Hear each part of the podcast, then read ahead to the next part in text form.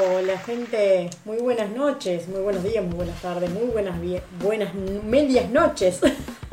ya arrancamos bien. Bienvenidos a un nuevo episodio de uno por semana. Otra vez acá, otra semana, otro día, otro día más, otro viernes más, otro viernes menos, puede ser. ¿Por qué no? Porque otro viernes menos de vida. Ya sabemos que la existencia es Sí, pura y dolorosa. Pero bueno, nosotros de este lado tratamos de hacer lo posible para llevarlo lo mejor que podamos, aunque a veces logremos lo contrario. ¿Cómo estás, Marto? Es como un audio largo de 8 minutos. La introducción esta. Bueno, es No la si primera vez llegó- que me quedo hablando y vos te- te- me querés interrumpir, querés que me calle la boca. ¿Qué sigue? ¿Me voy? No, bueno, pero podemos. Es como cuando. Esto debes sentir vos eh, a la hora 2 del podcast cuando yo estiro las notas. No, pero no vas a comparar. No, bueno, Eso digo, debe ser, debe ser lo, lo más similar que hay. No, Pero- no, no, está muy lejos, muy lejos. Eh, bueno, a ver, aclaraciones de primer índole. Eh, estoy medio resfriado, así que puede ser que moquee, puede ser que estornude eh, o que me suene los mocos. Acá nadie quiere compartir tus mocos, te dice. Así que bueno, nada, es una, es una posibilidad que existe. Nadie Dice llanamente. Y la perra está llorando, así que puede ser que también se la escuche de fondo. Y hay viento y también hay un poco de lluvia, así que puede ser que también se escuche. Así que de antemano pedimos disculpas Técnicamente ante no. las dificultades técnicas. Técnicamente no, pero si en una hora me da calor, puede ser que abra la ventana y entonces ahí sí vamos a escuchar. Va a pasar, yo ya te diciendo. Sos menopáusico. Pero bueno, nada, fuera de esas aclaraciones, Mm. eh, está todo perfecto. Bueno, espero que Me quedan como cuatro latas de cerveza en la heladera, así que está- Entonces no va a estar todo. Está, todo perfecto. No, no va a estar todo. Eh, y me ahogué con pan eh, antes Eso de fue muy arrancar. gracioso. Eh, Eso debo decir que ya me he echado la primera llorada del día. Porque. Sí, fue muy. Para mí no fue gracioso en absoluto, porque no me porque ahogué, estaba casi muerto. estaba muriéndome y bueno, y nada, y en- alguien en vez de ayudarme simplemente atinó a grabar. Simplemente a grabar mientras yo me estaba ahogando con un pan de hamburguesa. Porque era, era, era el momento justo para decirme atoré con pan.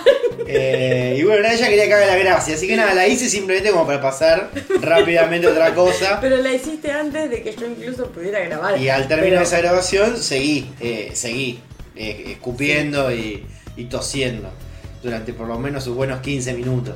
Qué exagerado que sos, sos muy exagerado. No, no, pero no, es que estuve. Allá está Yoriquín. pero si no allá, como. allá está Onda, onda el.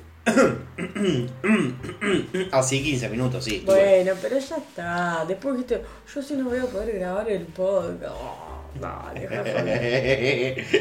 Lloricón. bueno, en fin. ¿Querés que pasemos a los saludos iniciales? A ver, Porque tenemos un montonazo de cosas. ¿tenemos cumpleaños para hoy? No, hoy no tenemos cumpleaños. Ah, Eh, de hecho, este, hubo gente que estuvo mandando estas dos, en estos dos o tres días, mandando los cumpleaños, los estuve agendando. Dije, me voy a hacer un Excel. Después me di cuenta que mi computadora no tiene Excel, así que lo tengo en un, en un Word pedorro. Bueno, yo tampoco tengo Excel, pero tengo una aplicación instalada que te puede servir, así que bueno, después te la, te la comento. Bueno, dale. Eh, pero bueno, no, esta semana no tengo nada, pero sí ya tengo agendado un cumpleaños de la semana que viene. Así que bueno, eso lo dejaremos para la, la próxima. Ah, bueno, bueno, sí. Eh, bueno, primero le vamos a mandar saludos eh, a Belén, eh, que nos saludó en una línea, ¿eh? desde las Toninas, en medio de un raquetazo. Mm, no entiendo. Bueno, no, es, es solamente este, no, un ¿En una línea? jerga de faloperos. Ah, bien. bueno. Eh, Lila no solo nos pidió juegos por acá, este, de hecho Ah, nos reclamó los juegos. de los. Después el segundo dijo que pidió juegos de preguntas y respuestas a los BTS, lo cual eso ya me negué absolutamente porque solamente eh, se van a divertir eh, ella y vos. Claro, Eh, no, así que aparte que- voy a ganar, obviamente. Seguramente. Y Martín no le gusta perder, entonces, este, no, no, Así no, que no. no, no es negocio para él, por eso te va a decir que no. No, no, es es de cultura general, que en el cual yo ahí sí le rompo el culo a mucha gente. No Bien. es cierto. Eh, No es cierto. La última vez ocurrió. ocurrió. música. Bien, no tenés ni idea. Eh, sí, pero lo bueno es que el carrera de mente que, que jugamos la última vez. ¿Cuántas veces jugamos nosotros? Dos. En no, no, Dos. en toda Una- la vida. En toda la vida, dos. No mentira, Yo te rompí el... Pero cuál es, como tiene muchos años, no es que va a aparecer una pregunta del Duki. Y entonces ahí yo digo, listo, ya gané. Pero no se trata de eso. No es la primera vez que jugamos Bueno, listo, La ya última veremos vez otro me, día. me ganó. Lo admito, la última vez me ganó. Pero paliza, paliza mal. Pero venís, de, venís arrastrándote Hace, mirá, años que venimos jugando ese juego choto y te vivo ganando. Así que por favor, un poco de dignidad, levanta la cabeza. Bueno, listo. Eh, bueno, también, para cambiar de tema, Lila nos trajo los barbijos de uno por semana. Sí, lo vi, está acá, mirá. ¿Se escucha la bolsita? Está Eh, bárbaro, sí, la escucha. verdad. Está, es muy cómodo y hay algo que me gustó mucho, porque yo soy bastante como eh, obsesiva con esto. Em, tiene rico olor. Sí, sí, venía con olor a culo y a Maga le encanta el olor a A culo. mí me encanta el olor a culo. a culito transpiradito. Bueno, nadie quiere. eh, No, no, venía como perfumadito, venía perfumado, el mío también. No, Eh, no, no, están re, re buenos, sobre todo porque a mí me gusta que el barbijo agarre como toda la cara. Y hay mucho... pantalones te agarren toda la panza que el barbijo te agarre toda la cara. Claro, bueno, habla vos por vos, por lo pasa, bien. Eh, el tema es que, eh, bueno, vino esta, esta tarde, mientras estaba haciendo su reparto, nos trajo los barbijos. Este, le di también, como para que quede sentado aquí, las cervezas que se había ganado en el. Ah, en, en nuestra. No es sorteo, en nuestro. En la adivinanza. En la adivinanza, en la adivinanza de la columna. Mirá que te iba a decir que alguna vez John Hosok te iba a hacer ganar un pack de birras. Eh, solamente aquí en este podcast. Así que bueno, nada, este, les recordamos a todo el mundo que por favor vaya a seguir en su Instagram, eh, que es envuelve, envuélveme2021. Ujú. La pueden seguir ahí, incluso también en la página de uno por semana estuvimos subiendo fotos de los barbijinchos. Sí. Este, así que bueno, nada, la verdad, súper lindo. Muchas Muchísimas gracias, Lila. gracias, Lila. Están buenísimos Este- y sin duda lo voy a usar. Son súper exclusivos, o sea, Sí, no únicas dos existen. personas de Rosario que tienen esto. Sí, así que si alguno la verdad se quiere sumar, dice, ah, bueno, yo quiero el mismo, bueno, ahí los vamos a reconocer en la calle. Claro. Entonces soy un oyente, uy, agacha la cabeza. Después, bueno, también eh, le mandamos saludos a Franco, que nos mandó, nos saludó mansamente por los 25 programas. Ah, Con lo cual a mí, eh, claro, la otra vez que justamente aclaremos, porque la última vez que grabamos nos Sí. habíamos juntado, eh, ¿qué día con Franco? Eh, no, habíamos juntado Un miércoles, mitad- jueves, ¿puede ser? semana, Sí, creo que fue un miércoles. Bueno, ponele. Y bueno, nada, no sabíamos si nos íbamos a volver a juntar y al final nos volvimos a juntar sábado de la noche. Así es. que estuvimos comiendo ahí y esta Nos vez cagamos sí, de frío, Nos sí. cagamos de frío porque hacía frío. Hacía frío. Y fuimos a la terraza muy de la terraza.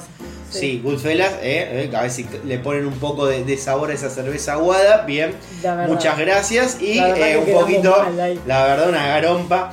Eh, pero bueno, nada, fuera de eso, la verdad que la pasamos bien y pudimos eh, completar la foto que nos habíamos re olvidado la primera vez. Sí, ¿la Así subiste que, la foto? Sí, sí, la subí, Bueno, este, etiqueté y todo. Así que ahí estamos, ahí mostrando nuestras caras semicubiertas con un barbijo. Bien, después eh, también nos escribió Santi, nos dijo que cada vez que yo te pregunto si tenés otra noticia, le recuerda a Ruggeri haciendo el chiste de tengo otra. Y me mandó después el link por privado, Sí. con lo cual, yo, a ver, esta- esto ya lo había recontra escuchado hace mil años, pero la verdad que fue como un, un recuerdo así de un baldazo de, lo- de 90 en la cara. Sí, sí, más 90 no se consigue. Y yo que traje, me bajé el audio y dije, para que la gente entienda de qué está hablando Santi. Es- la verdad que no sé si está bueno poner este chiste ahora.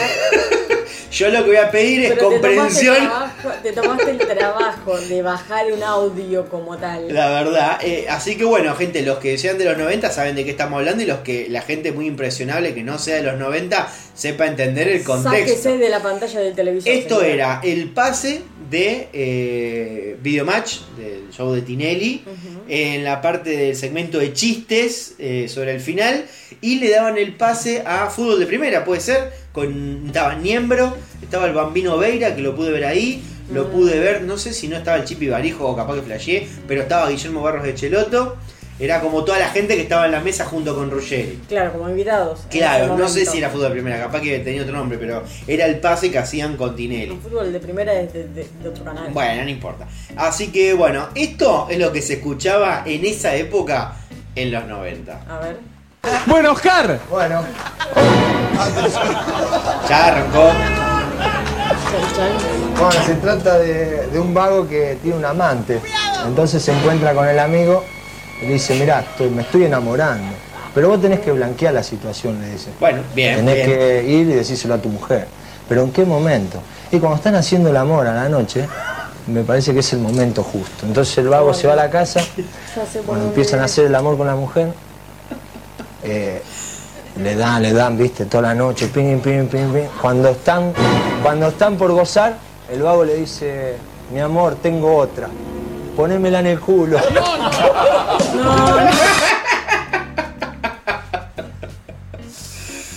Eh, a mí, la verdad, voy a hacer una deconstrucción de este chiste, la verdad que bastante correcto. Qué tiempo también. Muy correcto, porque la verdad que está esto- hablando esto de... No es los 90 siquiera para mí, ¿eh? eh, Esto lo vi después. y tiene que ser 98, 99, 2000. Para, 2000. Para mí, pasado de los 2000. No sé. Igual. O uno, 2000. No, Igual. bueno, uno tiene la imagen de la Rúa, del Tinelli de la Rúa. Bueno, se parecía bastante en el video, pero bueno. Ruggeri nunca no se pasa a dos pueblos.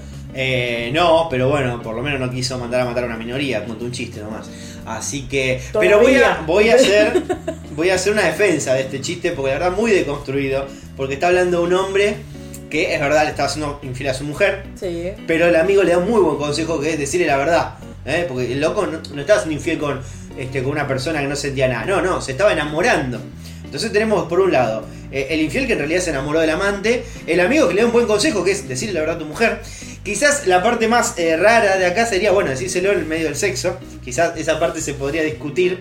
Y después en ningún momento se, se- se- se pone en duda eh, el goce de, de la mujer, que evidentemente la estaba pasando muy bien en el momento, que hasta pidió más, digamos. Así que dentro, dentro de lo que está mal del chiste, no me parece que esté tan mal.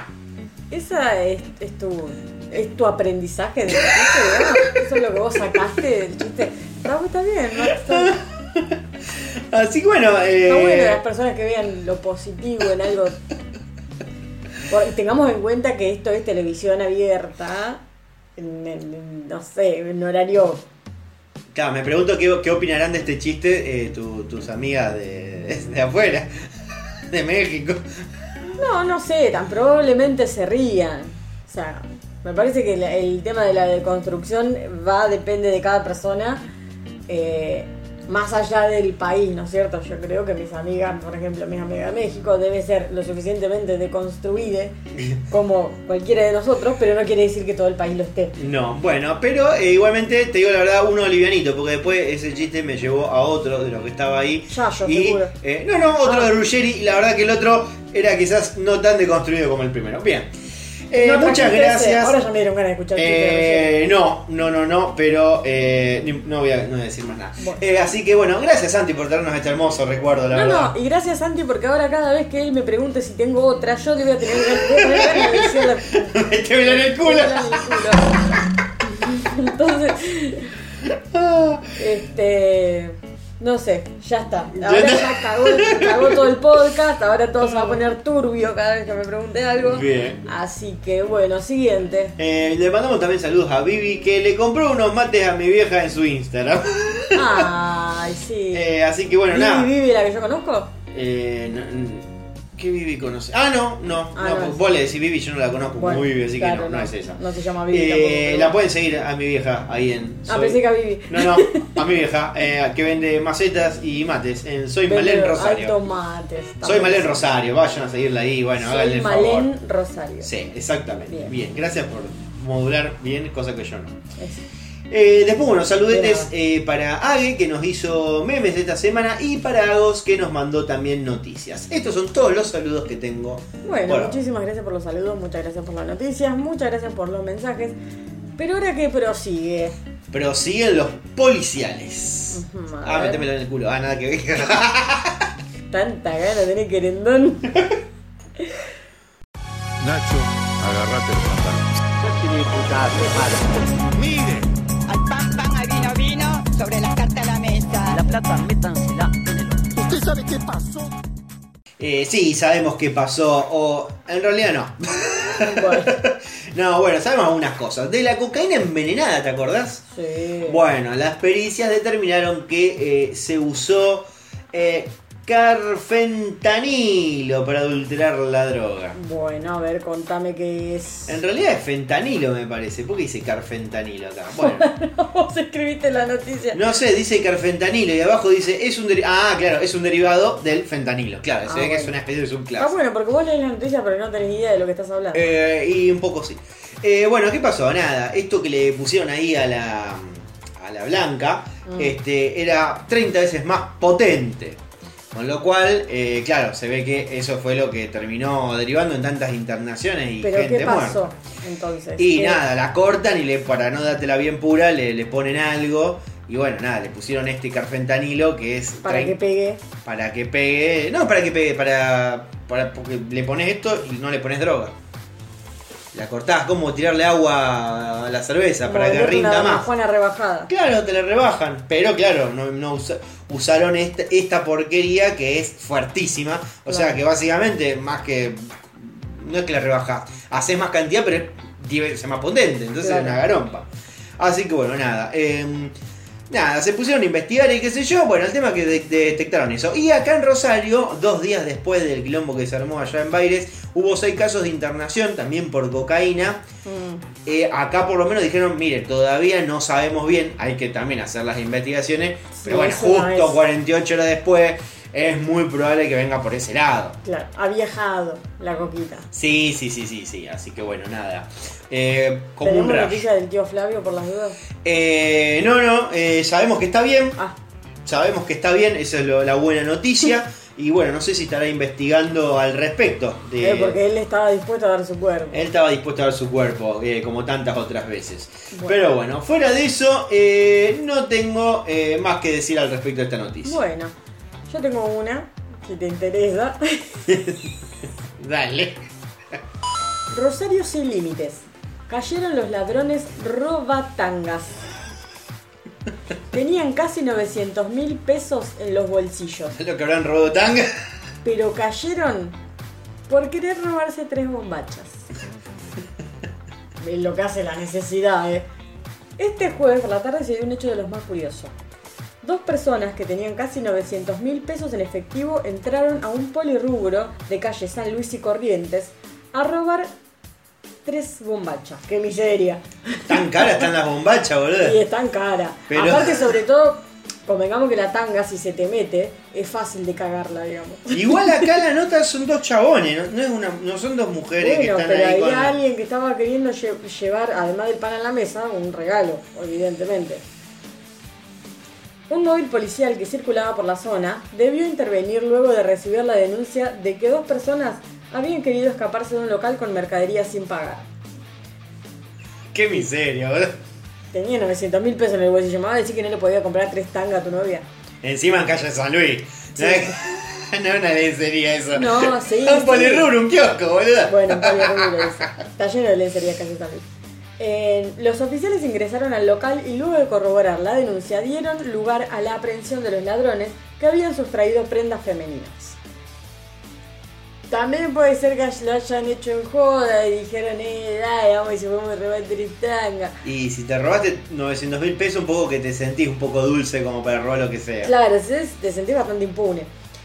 Al realizar la requisa correspondiente, además de tres bombachas de distintos colores, porque ninguno es estupidito, no te iban a llevar las tres blancas, las tres rosas, las tres negras, eh, no se detallaron cuáles, dice acá entre comillas, los colores. Me hubiese interesado mucho. Además, uno de los delincuentes se le retiró 893.500 pesos. Con los 500 pesos pagaba una, aunque sea. Según argumentó, el dinero correspondía al cobro de un juicio y aportó la tarjeta de su abogado para que lo llamen y corroboren. Sí, ¿qué, qué, qué mafioso tenés que ser para tener, Para tener la el número de tu abogado en el bolsillo. Bueno, Y pasamos de los ladrones robatanga a un misterio en Rosario.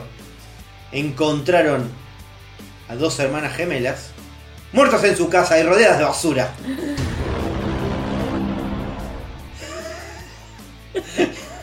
En los últimos. Nosotros nos reímos de gente muerta. Hay, hay que, hay que hacer un para. Pero- La gente que no ¿qué entienda nada. también para morirse las dos juntas? Lo que queremos decirle es que me parece la gente que sigue el podcast hace rato, nosotros nos encanta reírnos de la muerte ajena, ¿no? Claro, sí, por- de nuestra Eh, parte no podríamos reírnos. Eh, sí, sí, lo lamentamos mucho por, bueno, por la gente que, que tiene que andar despidiendo a esa gente, pero bueno, nosotros tenemos una distancia que nos permite reírnos. Así que bueno, nada. Escúchame. Igual a mí no me causó mucha gracia. O sea, ¿qué es. em, ¿Qué le pasó a esta gente? No, no, no lo dije, se- se no lo dije en particular como este para hacer un chiste, pero bueno, nada, son Este, es un misterio, suceso conmocionó a los vecinos de la zona norte. Pero ¿por qué es un misterio? A ver, no es un misterio. O sea, gente murió ahí adentro y nadie se Eh, cuenta. no, Eso pasó. se murieron dos hermanas de 59 años, fueron encontradas muertas en su casa donde vivían juntas, rodeadas de basura. Los vecinos de las mujeres dieron aviso al 911 porque hacía dos semanas que no se las veían y empezó a un olor nauseabundo proveniente de la vivienda de Barrio Alberti. Los agentes se trasladaron al lugar junto con personal de bomberos, tiraron la puerta baja e ingresaron. Silvia, Silvia, Sí. según contaron los vecinos, tenía una discapacidad de nacimiento. Y Marta, su hermana gemela, que era la encargada de cuidarla, sufrió un síndrome de acumulación compulsiva. Mm, acumuladores. Exacto. Bueno, ¿qué es lo que pasó? Bueno, eh, según los primeros informes del caso, la primera hipótesis eh, ya estaría, digamos, eh, descartada la parte criminal de todo esto. Sería algo más bien este, trágico, pero natural. Este, la prensa informó que el cuerpo de Marta llevaba más cantidad de tiempo de descomposición, por lo que se sospecha que justamente la que Ah. cuidaba a la otra falleció primero. Claro. Y Silvia, sin poder depender de sus cuidados, Claro. falleció unos días después. Claro. Capaz que de hambre y de sed. Sí, o andás a ver, quizá precisaba alguna especie de medicación. Eh, puede ser. Bueno, no la pudo contar porque se le murió la cuidadora. Los vecinos no, no, no. recordaron este, que eh, este, el padre de estas mujeres murió el año pasado. Que era básicamente que las cuidaba un poco a las dos. Este, dice que se había muerto durmiendo, pero ellas la- lo de- dejaron el cuerpo varios días Mm. en el interior de la casa porque supuestamente decían que estaba durmiendo. Claro, el viejo ya estaba como tres semanas durmiendo y estaba ya este, era pasto básicamente. Claro. Pero bueno, digamos, había algo ahí que bueno, evidentemente mucho no, no estaría funcionando. No, no, evidentemente. Pero bueno, eh, tragi- tragedia ahí en Alberdi. Le arrancaron ocho dedos a un chico que le robó a un peligroso tranza de su barrio. Supongo que ya le faltarían dos dedos de antes, dice. Léelo con onda. Porque no, no entiendo el chiste. ¿Cómo? Le cortaron ocho dedos. Sí. ¿Y por qué no le cortaron 10? No, ya era un trabajo enorme. No, por eso. Si le cortaron 8 dedos, porque le faltarían los otros dos, porque si no, No, no. te tomaste el laburo. No puede ser. Un pibe de 26 años se encuentra internado en grave estado, en coma inducido, luego de que fuera molido a golpes como reprimenda por robarle a un puntero de la zona. También, hermano. Le cortaron 8 dedos y le rompieron una rodilla y los pies con una masa. La sacó barata. no más. No me pongas estos chistes. Desde el día 1 que te estoy pidiendo que no me pongas chistes en las noticias. eh, que me sorprende que no lo hayan matado. es que lo, es no rarísimo querían- que no lo- No lo querían matar. Quería que sufriera solamente. Era una tortura. Claro, era una torce, pero obvio. El hecho ocurrió el pasado viernes en el interior de, Villa, de la Villa Sarmiento. De la Villa Sarmiento Chic. ¿Por qué? No sé, ubicada en calle 25 de Mayo y Sarmiento. La verdad, esto no es acá, no sé dónde es. No sé. Acá no hay Villa Sarmiento Chic, no hay calle 25 de Mayo, que yo sepa. Este, así que bueno. A menos que sea en zona norte, donde conozco poco y nothing. Nada. ¿Qué más? Eh, policía no tengo nada. Yo tengo otra más. A ver. No dejan vivir, dice la noticia. Esto, Dios mío, lo escribiste vos.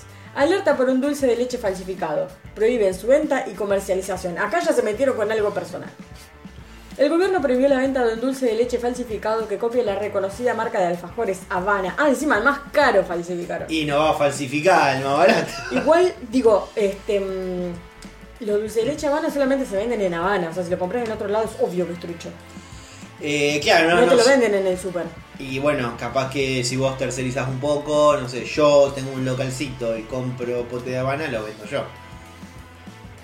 Y pero si vos tenés el localcito de Habana es lo mismo que venderlo en Habana, ¿entendés? No, pero no tengo un local de Habana, tengo un comercio Don Chichilo. Y me compro 6 potes de Habana y después lo vendo en el almacén Don Chichilo. Pero es que los de no te venden por mayor, hermano, eso es lo que te estoy diciendo. Los, los vende compro al por menor y después lo vendo más No, caro. no quiero justificar la estupidez de la gente. Lo hizo a través de la disposición, bueno, 1037, publicada este miércoles en el boletín oficial por Armat. Armat. No Armat. Armando. Se estaban volviendo más heavy lo de. Lo de Armat. Después de lo de la vacuna se repicó. Em, digo, Eh, que posta, no, Habana no vende. O sea, yo no. Yo no lo sabía, si yo veía algo de Habana en un kiosco, yo lo, capaz que lo compro. Claro, pero es que no te venden. No está en los super. Vos nunca en los supermercados viste algo de Habana. No, pero nunca jamás nadie me lo dijo hasta hoy. O sea, ni siquiera alfajores venden de, eh, de Habana en otro lugar que no sea Bueno, pero Habana. entonces eh, estamos dándole una noticia a la Habana. gente. Eh, sí, puede ser. Yo la verdad que no lo La sabía. noticia es esta: no te compres nada de Habana si no sale de adentro del local de Habana. Bueno, listo, es bueno saberlo. ¿Tenés policiales? Eh, pues esto es lo que acabamos de leer, Martu. No, te preguntás si tenías otra más. Ah, no, tenés otra, tenés que ver. No, estoy tratando de variarla. Tenés miedo. Tengo espectáculos. bueno. ¡Ey, ey, ey! El decorado se cae. Usted tiene que arrepentirse lo que carajo, tomate la Aquí no boludo. ¡Aguante la ficción, carajo! Eh, bueno, Gastón Dalmau dejó de ser el host digital de Masterchef Celebrities.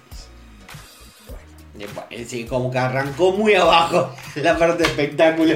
Claro, es Eh, como, ok, Hooker, siguiente noticia. ¿Tiene Bueno, no, no, no. Eh, ¿Cuál es la noticia? Más allá de que se, bueno, se va eh, en buenos términos porque tiene que ir a, a grabar este, una serie para Paramount Plus. Como, la verdad que Paramount Plus está agarrando cualquier cosa que vea en Telefe. Y la verdad que un poco sí. Está diciendo, Este, a ver, lo- eh, van a- va, hay un alguien de Paramount parado en la puerta de los estudios de Telefe y cada, una- cada persona que, que sale la meten en una Y la verdad que un poquito sí, es casi un secuestro. Pero bueno, eh, no, la noticia, ¿sabe cuál es? Es eh, porque el que sería su reemplazo para ser el host digital sería Igual, para.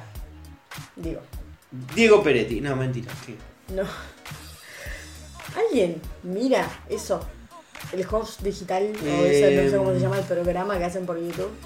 ¿Vos Yo- lo ves? Yo no lo veo, nunca lo vi y yo calculo que lo debe ver. No, no me imagino gente más grande que yo, me imagino, no sé, pendejos de 20 que le copó, que siguen a determinado personaje, no sé, por ejemplo, los fanáticos de, eh, no sé, en su momento de la Chepi, bueno, veían esa parte. Los fanáticos de la Chepi. Pero por eso, Los- me parece o sea, como- es como, me parece que es la- los seguidores de A ver, Telefe si reducen un poco los gastos. Me parece un gastadero de plata al pedo. eh, público de, en gene- de general, no, no lo va a ver. Pero bueno. Bueno. Eh, no, el que, el que lo reemplazaría sería Diego Poggi. O más, No, más conocido como el que no tiene papá. No,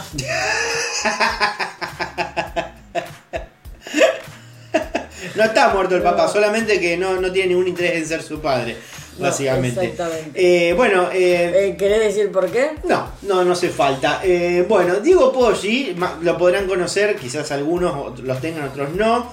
Eh, bueno, no sé, así como rasgos generales, odiador de Maradona, del Ni Una Menos, eh, machirulo, amante de la mano dura y de llamar desviados a los chorros, el periodista sería a cargo de la vacante que deja Gastón Dalmau.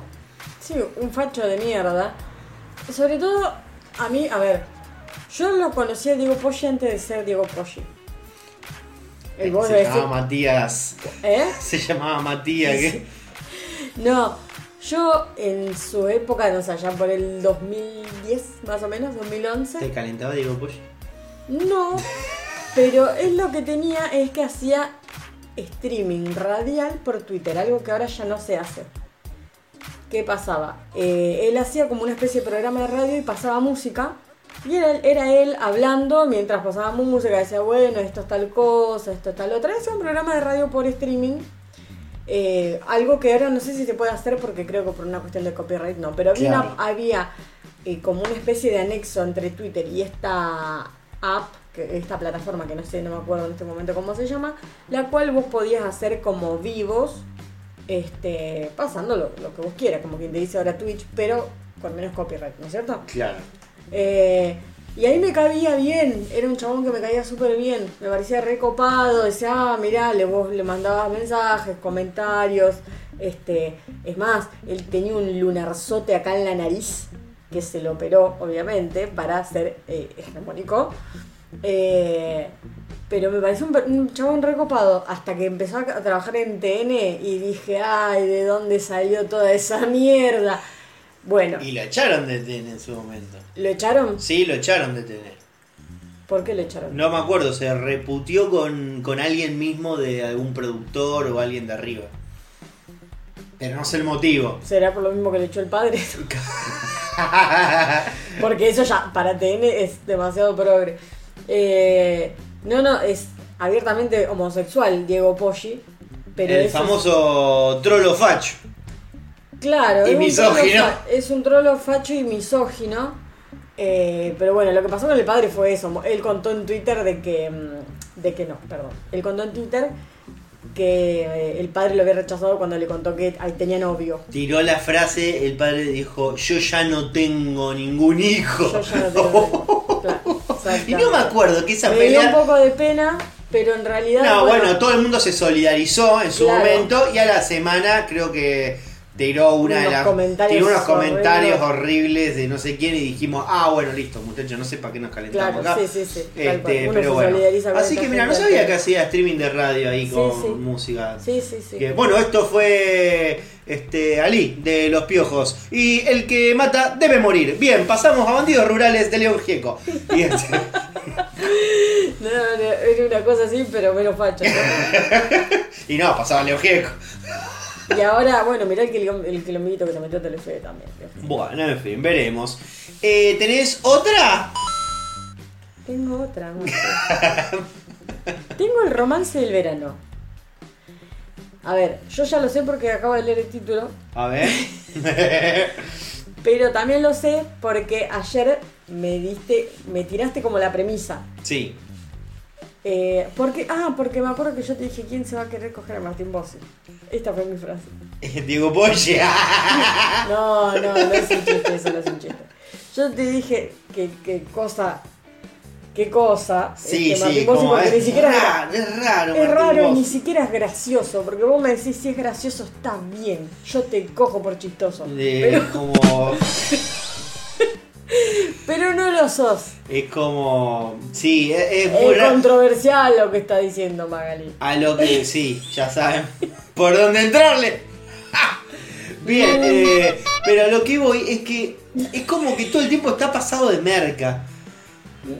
¿No? Es como. Porque está como muy arriba. muy raro, sí. Está muy arriba en un tono que quizás es medio raro. Martín Bossi está saliendo con Morena Beltrán. Sucia.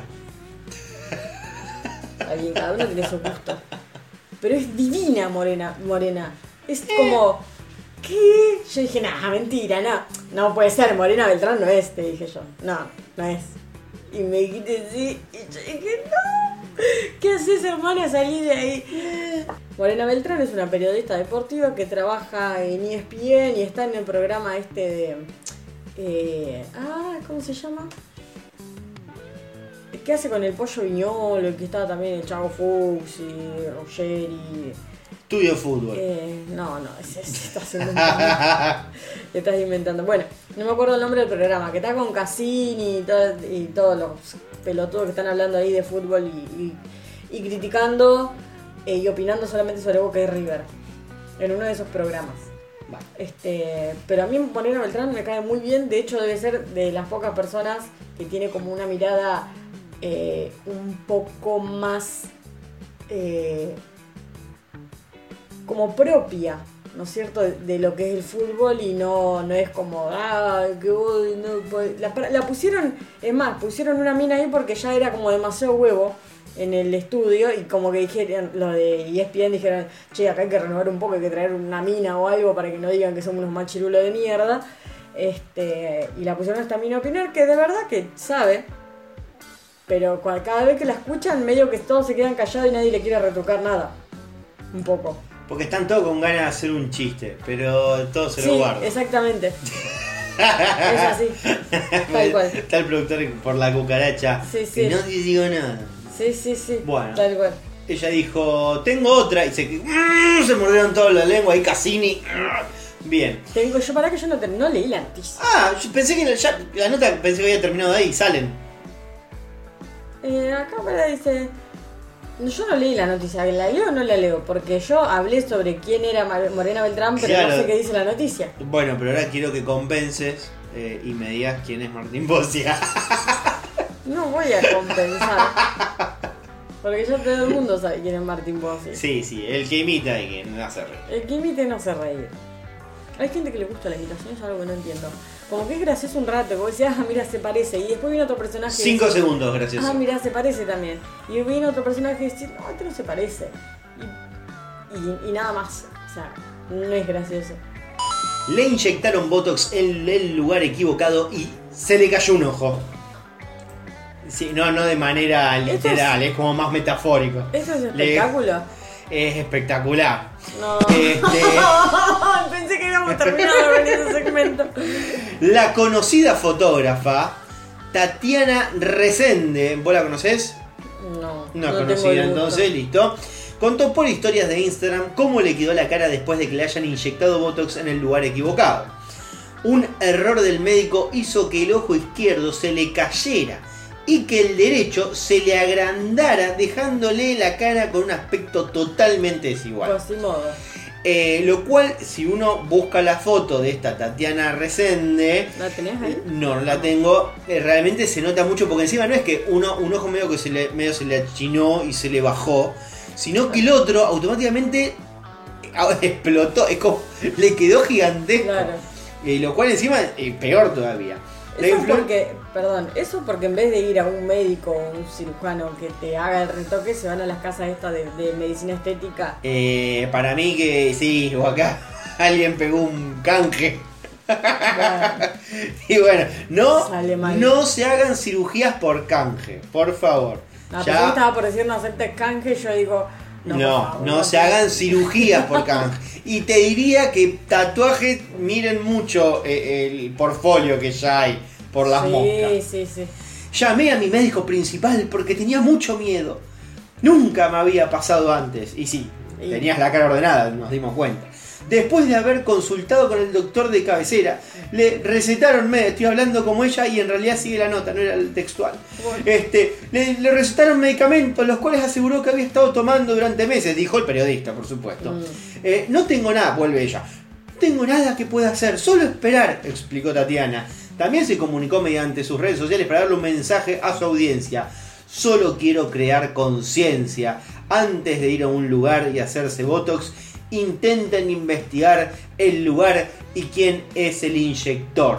¿No? Generando conciencia de, bueno, este, retóquense la cara, pero háganlo Pero este, tengan- vean cuáles son los trabajos anteriores. Claro, no es una no, no hay, no hay ningún, Ahora- no hay ningún tipo de bajada de no nos operemos. y estaba este, Lotoki del otro lado. Bueno, ahí está, lo toque, bueno, lo toque creo que tiene como 5 años de que no va a poder ejercer, pero bueno, si a alguno le interesa hacerse la cola, de última puede ir en 6, Es verdad. ya va a estar seguramente operando. ¿Vos tenés Obviamente otra? ya ha recaudado mucho metacrilato.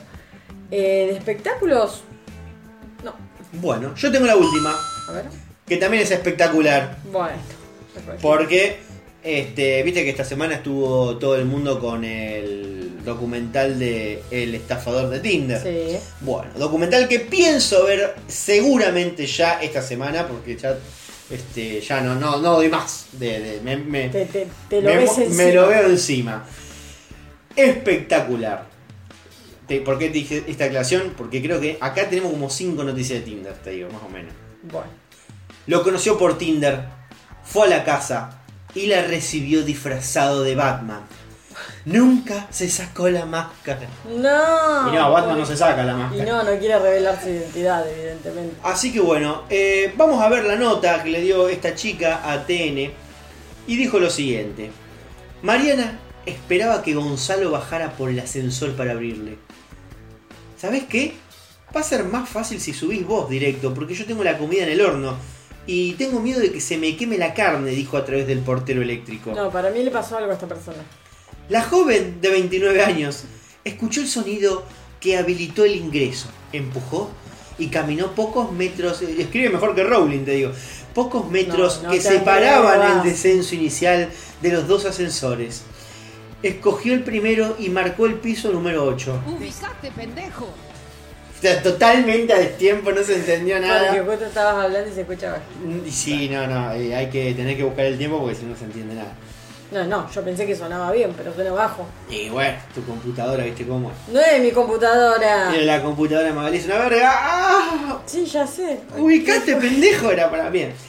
Este. ese ah fue como la computadora me es una verga. Ah. Sonó como basta, Martín. dale. Bueno, eh, todo esto son eh, testimonios de, de esta chica Mariana, ¿no?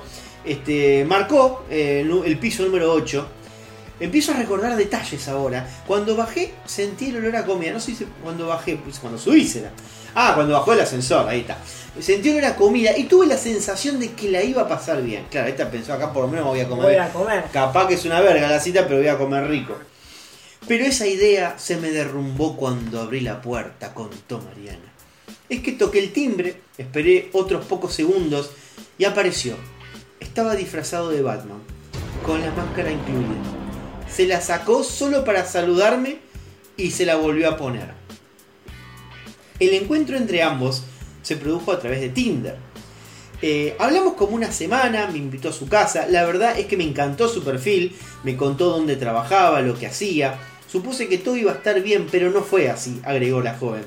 ¿Crees que sea tu batichica? Le respondí en broma apenas lo vi. Quedé con la boca abierta, con ganas de reírme, pero sorprendida, rememoró Mariana. Aquella noche, Gonzalo cocinó un vacío con papas españolas como guarnición. Abrió un vino tinto, sirvió en las dos copas dispuestas sobre la mesa. Hizo todo esto sin quitarse la máscara. Me senté en la mesa y seguí así. No me daba para sacarle una foto porque lo iba a notar. Luego cenamos, él continuaba con su juego. Me dijo que si me quería quedar, pero le respondí que era tardísimo y que me tenía que ir. Ahí se sacó la máscara y nos reímos los dos. Sinceramente nunca supe cuál era su morbo. Mariana completó. Me quedé porque soy de conocer a las personas. Claramente no tuvimos intimidad. Charlamos, hablamos, pero sabía que no iba a tener sexo con una persona que estaba disfrazada de Batman en la primera cita. Capaz que en la 2, capaz que accedía. Capaz que puede ser. Pero bueno, como que no... como A mí que- lo que me parece es que a mí me da la sensación de que quizá el chico se arrepintió y fue la única manera que encontró como para que Pa- sí, para rechazarla. cortar- para cortar ya desde una. Como bueno, no va a volver si yo me disfrazo de Batman. Hay otras maneras también, pero... Pero bueno, Pero ante- eligió la mejor. Igual ante tanta duda, este, nosotros tenemos, hemos, tenemos un- una, una persona que mandó audios A respecto ver. a este tema. Buenas noches. ¿Qué tal? Mi nombre es... Bueno, no puedo decirles mi nombre porque tengo que proteger mi identidad y de mi familia. Pero estos últimos días se hizo muy viral una historia de una chica que conoció a un chico por una aplicación de citas, ¿eh? Y el chico la atendió disfrazado de Batman, dijo ella. Bien, no era disfrazado, era cosplayado de Batman. Y el Ah, chico en bueno. cuestión era yo. Y ahora quiero contar mi versión de, la, de los hechos. Porque si no quedo yo como un pelotudo, como un loquito. Y no es así.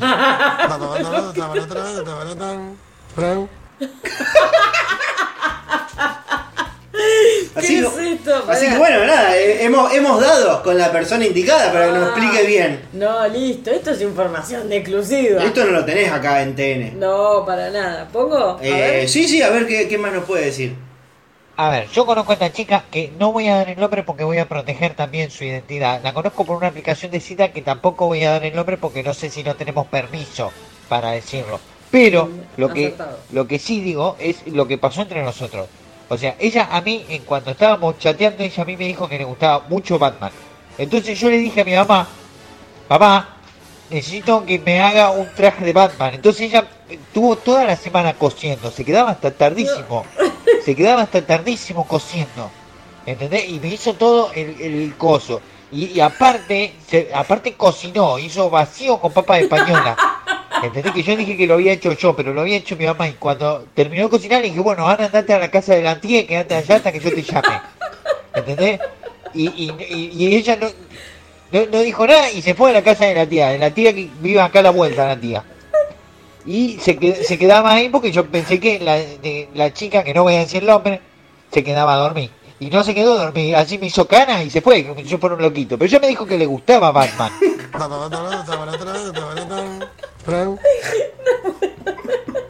Bueno, acá tenemos otra versión, la verdad. Claro, tenemos que escuchar las dos campanas. Porque la verdad que acá no- en ningún momento dice que le gustaba Batman en la nota. Claro, no. O sea, realmente si dice, no, no, vos sabés que a mí me gusta Batman. No, no, pero, pero me gusta mucho, ¿no? Me, me vi Bueno, entonces, como un, bueno, no sé, una remera. Yo capaz que hubiera apostado por una remera, no sé Yo si ves, creo que hubiese sido lo más acertado, ¿no? Pero, Pero- él fue, fue como a todo nada. Dijo, Así yo lo voy a que- dar todo. Y, y lo dio todo, efectivamente. Eh, bueno, no, no sé, que- a ver cómo, cómo cierra la historia esta. A ver. Bueno, yo espero que en, en un futuro, cuando conozca más chicas, porque seguramente va a pasar, cuando conozca más chicas, sean un poco más eh, abiertas de mente, open mind. ¿Entendés? Porque, porque, ¿qué? ¿Qué, mamá? ¿Qué? Ya te dije que voy a ir después al super, ahora no puedo. Que estoy hablando con los chicos de la radio. Sí, los chicos de la radio. Sí, no le digas así. Bueno, eh, eh, espero que las próximas chicas sean eh, más de mente abierta porque yo no soy un loquito. A mí me gusta, me gusta el, eh, ser así, abierto de mente. Eh, eh, bueno, un saludo y puedo pedir un tema. No, no, bueno. No, no, bueno, ahí avisé que no, no, no, no somos una radio, no. No, no. Así que no, no, no puedo pedir un tema, pero. Eh, pero bueno, nada, sé yo, un poquito. hemos traído un poco de luz, la verdad, Sí, sobre esta sí, nota. Porque... Hacía falta, porque si no después de verdad él queda como un pelotudo. Y, no, Y- no daba la ocasión. Y la verdad que no, la verdad que fue una persona que la verdad tuvo los huevos como para pedirle a la madre que le haga un disfraz de Batman. Y claro, y que le cocine un vacío al horno con papas españolas. La verdad, no cualquiera. Bueno, y la chica no se quejó de la, de la comida, así que No, habrá estado bien es más, rica. Él, ella sintió rico olor y dijo que, que le pensó que le iba a pasar bien. Claro, y sí, y de hecho bueno. no, la, no la pasó mal, la pasó bien la chica. Salvo que le pareció extraño. Quizá no fue acertado lo del disfraz. Y bueno, Pero- quizás es cuestionable la parte del disfraz. Eh, igualmente no creo que sea la peor eh, cita de Tinder que vamos a, a- leer hoy. Uy, uy. Así que, no sé, eh, Esto pasa es una nota de color entonces. de color negro porque Batman está vestido de negro. Así que bueno, nada, qué sé yo. Bueno, saludos para... Bueno, no, no vamos a No revelar vamos a su nombre. El nombre para, para no perjudicar su identidad. Por supuesto, pero bueno, eh, saludos entonces para, pa- para Batman también. Sí, un saludo, Batman. Eh, no tengo más nada yo acá. Eh, ¿Podemos pasar al siguiente segmento? ¿Y cuál es? El que vos tengas. McBain. Sí. Voy a morir. Deja de decir locuras. No, no, no, no, no. Solo hazme un último favor. Atrapa a Mendoza.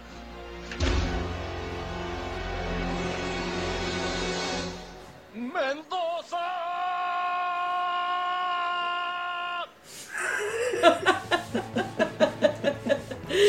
Hermoso, es hermoso. La verdad, no tiene desperdicio esa cortina. Bueno, tenemos el rinconcito mendocino. Rincón donde mendocino, vamos bien. a hablar de lo siguiente. Estalló Flavio Mendoza tras la reaparición del Gigoló, el hombre que estafó a su hermana. ¿Dónde apareció el Gigoló? De? ¿Estás vivo? Encima es Rosarino el Gigoló, ¿verdad? Yo pensé que vos me ibas a cagar a pedo porque ¿qué tiene que ver Mendoza? Vos sabés que lo relacioné. No lo relacioné. No tenía rincón mendocino, ¿verdad? Ay, Dios. Esto, esto, esto era al revés. Esto iba en espectáculo. No, no, para nada. Pude escuchar la cortina de Rincón Mendocino. A puta madre. No, había, creo que había una nota, pero no sé, un por, no sé, alguien que estaba ahí tranquilo, lo masijaron. Como esa- No, bueno. no era una nota muy colorida que digamos. Como me preferí esto, digamos. Estaba alguien ahí. Ay, esperá que me Ah. sin querer. Bueno. Ay, se tildó. No, con la música, lo bailando todo el rincón mendocino. Dale, Lela, ya que está. Pero es que no puedo abrir Bueno, te escuchás Bueno, dale. rincón mendocino con el bailando. El coreógrafo en diálogo con intrusos Encima expresó real, todo su enojo con Javier Basterrica. Flavio Mendoza, de 47 años, le contestó en las últimas horas a Javier Basterrica, más conocido como el Gigoló, quien en 2015 saltó a la fama por una serie de denuncias de estafa a distintas mujeres, incluida la hermana del coreógrafo, a quienes habría manipulado para su beneficio. Hermosa pelea, hermosa Me pelea. acuerdo de esa pelea. Con la popularidad de El estafador de Tinder, la serie de Netflix, Netflix, Netflix. que retrata el caso de el israelí Simón Leviev, acusado por robar millones de dólares a varias mujeres a las que seducía a través de la, de la mencionada red, Adriana Mendoza reapareció en los medios y recordó su traumática experiencia. Con el caso de Basterrica Mendoza, como el tema de debate en todos los programas de televisión, Flavio no puso ninguna objeción al ser consultado al respecto. Lo de la serie es de alto nivel y esto es de cabotaje. Las distancias son abismales, pero muy parecido a lo que hace un estafador en realidad, comenzó diciendo. Él dijo que vos habías pe- perdido un juicio con él, le recordó. Provechito. No. Él dijo que vos habías perdido un juicio con él, le recordó el cronista. Sí, porque yo hice como una amenaza en Twitter, se agarraron de eso. Por mi hermana, igualmente, por mi hermana igualmente yo mato. Adriana tiene superada la situación, pero a mí lo que más me dolió en ese momento fue el dolor de mi vieja, porque uno es más joven y lo puede transitar de otra forma, aseguró el reconocido coreógrafo. Alguien quiere pensar en la viejita. La viejita, la viejita, mamita, la viejita. No son cosas que hay que dejar pasar, por eso digo que ojalá no le pase a nadie. Además, a la víctima, que en este caso fue mi hermana, se le dijo un montón de cosas como en la serie, que nadie quiere salir con alguien que le rompa el corazón y encima lo estafe. Pero, claro, ¿qué hicieron? Una comparación. Claro, es una comparación entre el caso de este documental que no, no hemos visto, eh, bueno, y el caso este, digamos, que aparentemente si bien ha sido más de cabotaje, tiene que haber algunas cuestiones bastante similares quizás en el comportamiento del chabón Claro, respecto a la manipulación de sus víctimas. claro. Pará, porque- ¿Sigue todavía el coso? Sí, Se no lo puedo abrir. Uh. Dice, yo le dije a mi hermana, mira esta serie porque es igual a lo que te pasó. Cuando uno, se, cuando uno se enamora y entrega su corazón, no ve un montón de cosas. Y creo que a ella le pasó eso por el hecho de haberse sentido querida, porque no ha tenido suerte en el amor, cerró Flavio apenado por este triste recuerdo. En cuanto a Gigolo, el día de hoy, gira como DJ, te morís. Y es dueño de bares y sostiene que nunca le robó a nadie. Él sigue ahí firme pensando que no le robó a nadie. Bueno, esa es la noticia. esto no es coca, papi. No las tengo misas, pero las traigo al sargento los viernes. Con un guille de fidemonito. ¿Qué más? Sargento de anoche. Hay un Luciano Castro muy ve. Podcast sale mal. Es como una cosa rarísima este podcast, pero bueno. Bueno, está saliendo por lo menos. Va. Este. eh, bueno, Rinconcito Cordobés. eh, una nena se tragó un collar por un desafío de TikTok y terminó internada. No, no. ¿Cuál es el, desafío de TikTok? La verdad que son las cosas más peligrosas que hay. Es que justamente yo si leo este título, lo único que a mí me interesa saber es cuál era el desafío. Exactamente. Bueno, no está bien, y la salud de la nena, ¿no? Por lo menos sí digo, un desafío. Bueno, acá no lo explica cuál es el desafío. Con lo cual yo entiendo que este simplemente era un video, algo con un con un collar. Sí, claro, es un video. El desafío de TikTok es eso, de hacer alguna pelotudez como un challenge, eh, imitando algo, y algunas cosas no salen bien. Así que bueno, la nena fue atendida de urgencias en el Hospital Municipal de Cabrera. La nena tuvo que ser atendida de urgencia en el Hospital Municipal de Cabrera, donde el director Pablo Pognante detalló que se le realizó una radiografía de control y fue valorada por el pediatra. La cadena efectivamente se encontraba localizada en el estómago y ahora se está realizando un seguimiento para ver la progresión, la evolución del cuadro. Eso Tienen dijo si la caga directamente. el señor eh, Pablo Pognante, eh, que básicamente no nos dijo absolutamente nada. Ah, de- ti- tiene que esperar a ver si la caga. eh, no, no, no, se la han sacado evidentemente en el estómago, pero bueno, no, ahora Ah. ya la han operado, le están haciendo un seguimiento para ver cómo evoluciona. Ah, pensé que estaban viendo la evolución No, no, no van a estar esperando que caiga un collar por ahí, pobre criatura. Sí, no sé. Pero bueno, nada, así que bueno, la niña ha aprendido una lección con sus seis añitos.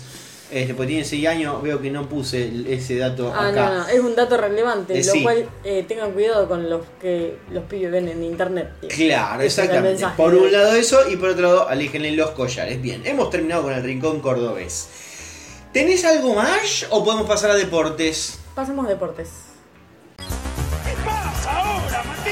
Se le cayó la bomba. La tomaste toda, La chupa. Te la sigo chupando. Y el que no la está pasando mal es Newell, porque ganó. Y mi vieja por fin tiene una platea propia y no tiene que esperar a que falte alguna de mis primas para ir a la cancha. Fin de la noticia. Bueno, bien, felicitaciones para tu vieja y para vos. Y sí, gracias. Que, ni viste el partido ayer. Eh, no, pero vi los resultados. No, sí, qué interesante. Qué vivo, así cualquiera. Bien, ¿qué noticia tenés? Carlos Tevez tendrá que pagar más de 42 millones de pesos por una deuda con AFIP. Eh, barata la sacó. La verdad. que la pague con, con la que ahorró que cuando no pagó el, Que pague el con impuesto a la que riqueza. hizo- con toda la que hizo con Macri. El Apache deberá abonar esa suma por atrasos con sus impuestos. La justicia le ordenó que pague de inmediato. Se trata de intereses por el atraso en el pago de anticipos de impuestos de bienes personales del periodo fiscal 2020. Eh, aquel año, el exjugador de Boca se atrasó en el pago de los anticipos 1, 2 y 3 de tal impuesto.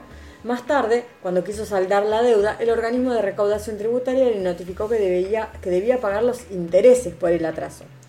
Tevez no quiso pagar los intereses y acudió a la justicia tributaria, pero esta falló en su contra en las últimas horas. Y sí, boludo, sí, que estás jodiendo.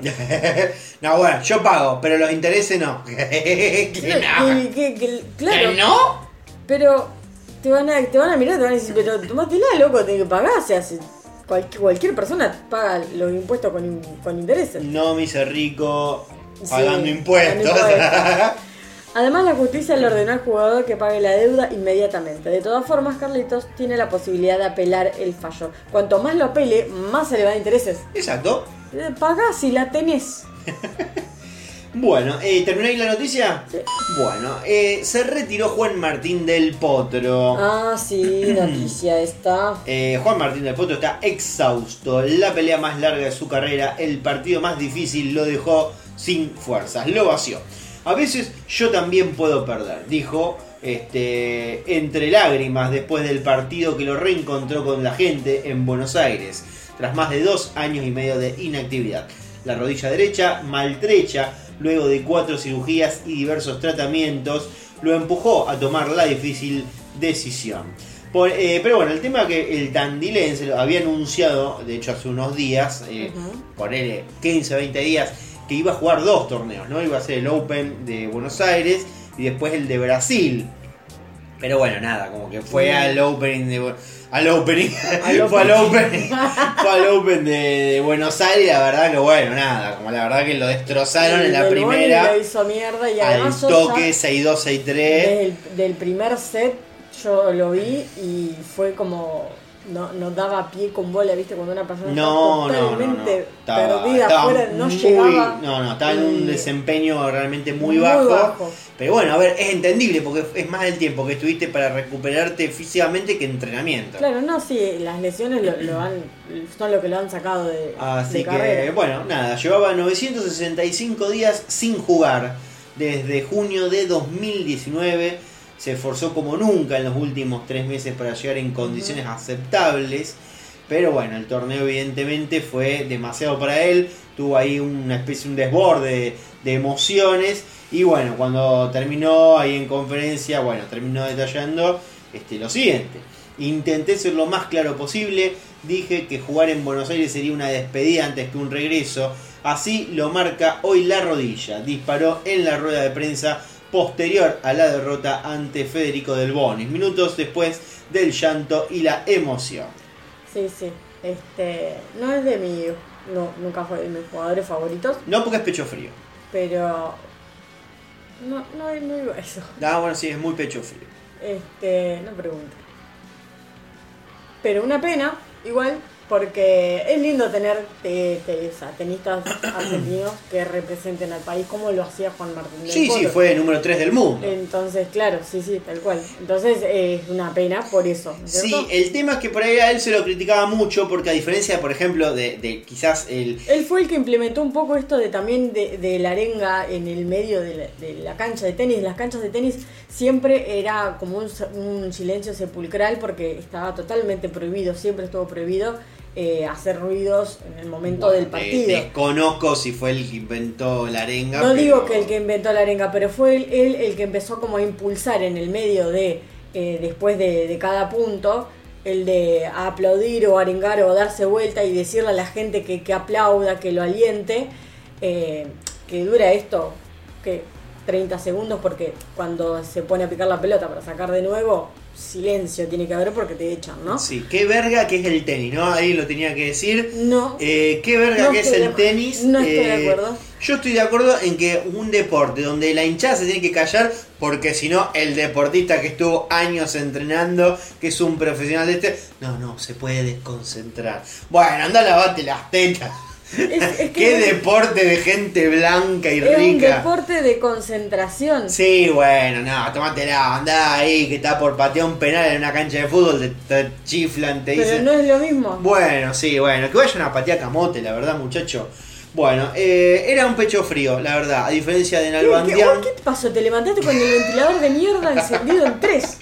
¿Por qué? Porque había mucha diferencia entre Nalbandián, que siempre fue una persona que lo dio todo por la selección argentina, por Argentina como, como país, como ese le encantaba este, ponerse la camiseta argentina y representar al país. Sin embargo, Del Potro siempre se lo acusó de ser más individualista, de incluso este, de, de bajarse de torneos que lo ubicaban a él como dentro de la parte de, de la selección argentina de tenis, se bajaba para eh, porque en, en un mes tenía que participar del Roland Garros, que era pero un, un claro. título totalmente personal. Bueno, entonces eso es el pecho frío.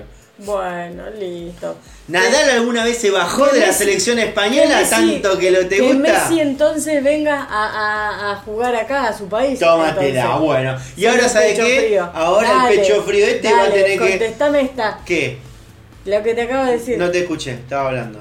Que entonces Messi venga a jugar acá al país para sacarse ya que, que ya no representa al, país, que venga acá, que juegue acá. Messi va a te representó el país, ya está, ¿qué más querés? Bueno, pero... eh, Estamos no, hablando de, este, de lo personal, este, eh, por debajo este, de, de lo colectivo.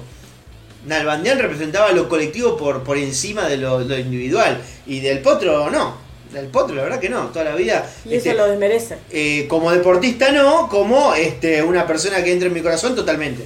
Bueno, es una totalmente subjetivo lo tuyo entonces. Es como los que prefieren, este, no, no, yo prefiero que mi jugador se quede en mi equipo y que no, que no vaya a la selección.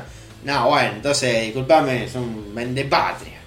Que muchos equipos cuando están ahí a punto, cuando están en las eliminatorias, uy, uh, no, ojalá que a fulano no lo convoquen, y Pero qué vos sé yo. estás comparando deportes y, y no es lo mismo. Es verdad, no, no puedo, no debería comparar fútbol con tenis porque la verdad que el tenis es malísimo. Bien. Eh, Vos sabés que mientras hablaba, mientras me ponía a investigar un poco este, esta nota de, del potro, descubrí algo que no tenía ni idea de del potro. No me interesa lo que vas a decir porque vos estás tirando mierda nada más. Que del potro literalmente está en la ruina, económicamente Eh, hablando, Un poco sí, gracias a su difunto padre. así es. Cosa que yo no tenía más pálida idea. Sí, sí, sí. Porque en el No es, mes que lo, no es que lo arruinó, me parece, pero está. lo arruinó. Bueno, Si alguien te, te saca tres- 30 millones de dólares, te arruina. hay que ver cuánta plata tenía el potro, ¿no? Le quedan dos. Dos millones. O sea, ya está, te arruinó. fin del asunto. Te acabo de resumir la nota de todo lo que voy a leer en, en esta frase. Ya, ya está. O sea, lo que voy a leer no tiene sentido. Eh, bueno, nada, se murió este en el mes de enero de 2021 este, por la pantalla de América. No, no es que se murió el padre en esa época. Ah. Los panelistas de A, Yo la tarde con Karina. En América. Eh, no, se murió justo en medio del programa de Karina. Informaron que el difunto padre del tenista de la estrella, acá y se robó. No, no es que le robó. Es que bueno, era representante de, de su hijo durante mucho tiempo, onda como, no sé, como este, El el padre Messi. Messi. Pero bueno, a diferencia del papá de Messi, que evidentemente de negocios sí sabe, ¿no? Sabe de manipular al hijo y de negocios. Eh, bueno, eh, eh, Daniel del Potro se ve que. También se ha guardado unos bien- cuantos vueltitos el papá de Messi. eh, se ha guardado unos cuantos. Pasa que bueno, después ha también. tenido quilombo la justicia española. Como, to- como todos, que como todos los futbolistas allá de, de Europa, que los agarran y tienen que pagar el triple. Bueno, bueno, le salió mal. Este, Daniel del Potro se encargó de los contratos de trabajo de su hijo. Lo que no sabía es que la Torre de Tandil este mm, iba a perder tanto, una- iba a tener una deuda millonaria, porque se ve que medio que compró hectáreas, este, las quiso poner a laburar, medio que no sabía mucho del negocio, porque acá como que cualquier rico dice, yo me compro 100 hectáreas, planto soja y la gano, bueno, no, evidentemente no es tan sencillo. Este, y bueno, básicamente de todo lo que Del Potro ganó en toda su carrera, hoy por hoy le queda el 10%. O sea, el 90% se la patinó el viejo. Mm. No en puta, no en joda, no, no. eh, Se la patinó por malos negocios. Nadie dijo eso, ¿por qué tenés que decir esas cosas? Y bueno, era una posibilidad también. Pero. No, no eh, hizo un negocio que salió mal. les- no, unos cuantos Bueno. le han salido mal porque hay que perder 30 millones. Sí, la. Pero bueno, nada, la perdió y prácticamente dijeron que estaba en bancarrota. Este, del Potro, eh, digamos, el padre del Potro, era veterinario de profesión. Este, así que imagínate, claro, o sea, evidentemente un veterinario de inversiones mucho no sabía porque la tenía en la mano y directamente la perdía. Así que bueno, según informaron los periodistas de América, el padre del tenista estrella malgastó la fortuna de su hijo en malas inversiones y en diversos rubros. Alquiló 9.000 hectáreas además de equipamiento con la idea de sembrar soja, pero no tenía el más pálido conocimiento de cómo era y se terminó endeudando. Acotó Débora D'Amato. Así que yo, mira, este dato, eh, pese a la nota pava de, bueno, simplemente se retiró, que le vaya bien en su retiro, eh, primera vez que descubro eh, esta especie de, de lado B de Del Potro. Lo Sí, han sí, yo ya- estafado. Ya sabía, no es que lo han estafado, que el padre ha hecho mal los negocios, la ha invertido mal. Pero si es tu representante, vos tendrías que justamente estar eh, en conocimiento de los negocios mínimamente. pasa que era el padre, que se iba a imaginar él que le iba a meter Lo mismo le pasó eh, a Val Kilmer, que yo vi su ¿Cómo no documental. se le ocurrió del potro pensar en Valkyrie? Si hubiera visto el documental, no, o sea que justo fue el año pasado, fue el año pasado que salió, yo lo vi este año, pero pero bueno, salió el año pasado y básicamente eso, el padre le dijo una vez que fue no sé en qué campo que tenía como un como quien te dice, "Yo tengo una casa en Fune." Y bueno, el padre que hizo se compró todo Fune, básicamente. Y que dijo, no, bueno, acá viene la gente, compro casa, vendo casa, bla, bla, bla, bla. Lo fundió al hijo, porque era todo el gancho de él, el pibe no pedía nada. Y básicamente cuando el viejo murió, ¿qué es lo que pasó acá? O sea, la gente esta no dice nada porque ya en un momento le da vergüenza. Claro. O sea, le salió mal un negocio, bueno, con el segundo negocio me va a salir bien y lo compenso. Y sale mal también. Eh, y básicamente es una bola de nieve que, bueno, nada, hasta el final cuando se terminan muriendo, los hijos de la familia se dan cuenta Sí, de qué tan la- la ruina están. Este, así que nada, la tuvo Val Kilmer como unos cuantos años laburando gratis, que ahí fue donde empezó, que era una persona que elegía un poco sus trabajos. Viste, onda como que hacía DiCaprio, viste, que dice, ay, yo agarro esta película, esta otra película no. Y en 2 o 3 años se tuvo que filmar como 30 películas de mierda para poder juntar lo que sea. Así que bueno, veremos. ¿Cómo terminamos hablando de Del Potro a Val Kilmer? No lo sabemos. Eh, no, la verdad que no, no lo sé. Pero bueno, este que mire el documental, capaz que aprende este a ver cómo. y ya está, ya se murió el papá de Del Potro, no va a aprender ahora. No, no, pero me refiero a cómo salió de las Y deudas. además, y- pero trabajando, y Del Potro se acaba de retirar porque la rodilla no le da, o sea que no le dio para recuperar la Bueno, pero puede empezar a hacer monólogos y a recorrer este Estados Unidos como hizo Val Kilmer. Bien. Claro, sí. Eh, ¿Querés que pasemos al rinconcito espacial y de ciencia? Dale. Disculpe, profesor Cerebrón. Yo llevo 10 años trabajando en una planta nuclear y eh, yo creo que sé cómo funciona un acelerador de protones. Soy intelectual, muy inteligente. Intelectual, muy inteligente. La suma de las raíces cuadradas de dos lados de un triángulo isósceles es igual a la raíz cuadrada del lado restante. Eso es el equilátero. Qué bueno, la verdad que fue muy buena la idea de Franco. Eh, bueno, ¿querés empezar vos o empiezo yo? Eh, empezó, empezó. Según un estudio, las personas con mala memoria son más inteligentes. No, esa, esa tendenciosa no, con razón te trajiste esa historia, la habrás escrito vos la noticia, mirá. Eh, sí, sí, sí. De hecho, eh, teníamos pensado, eh, acá voy a hacer una denuncia. Tenemos pensado, a ver quién. Eh, yo y mi amigo Dieguito teníamos pensado hacer una especie como de sketch con audios también de esta nota Y dije, bueno, te paso la nota, la pregunta, la armamos, dale, buenísimo. Nunca más me escribió.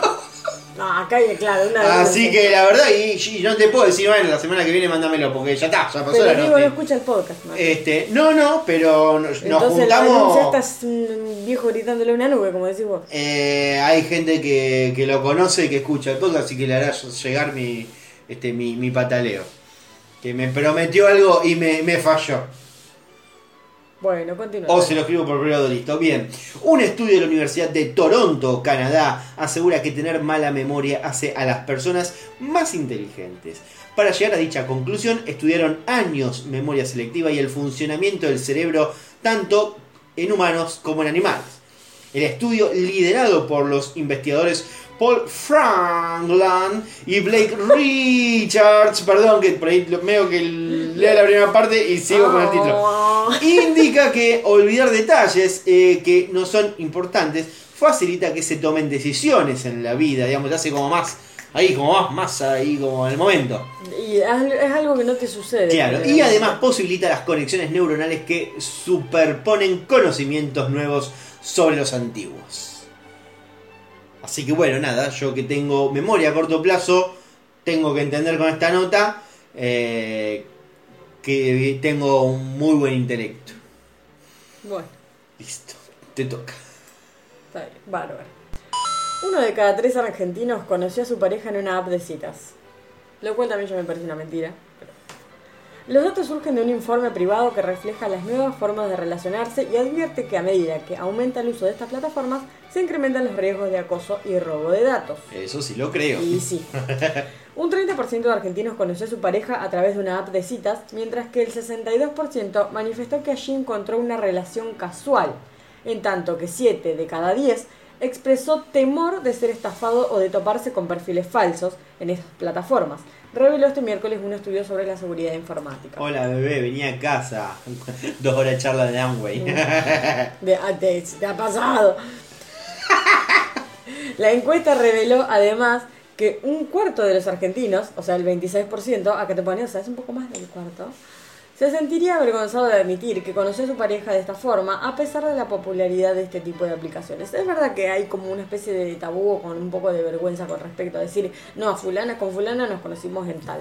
Me parece que es de, nue- nuestra generación igual eso. Me parece que los pibes de ahora medio que le chupan Le huevo. chupa un huevo, decís. Para mí sí, la verdad le chupan huevo. Es como lo habitual. Claro. Es como, no, no debe ser habitual no tenerlo descargado capaz el Tinder, no Claro. sé.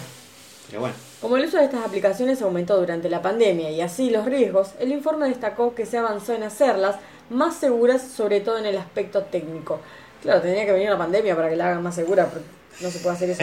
¿Cómo no se les ocurrió? Bueno, este.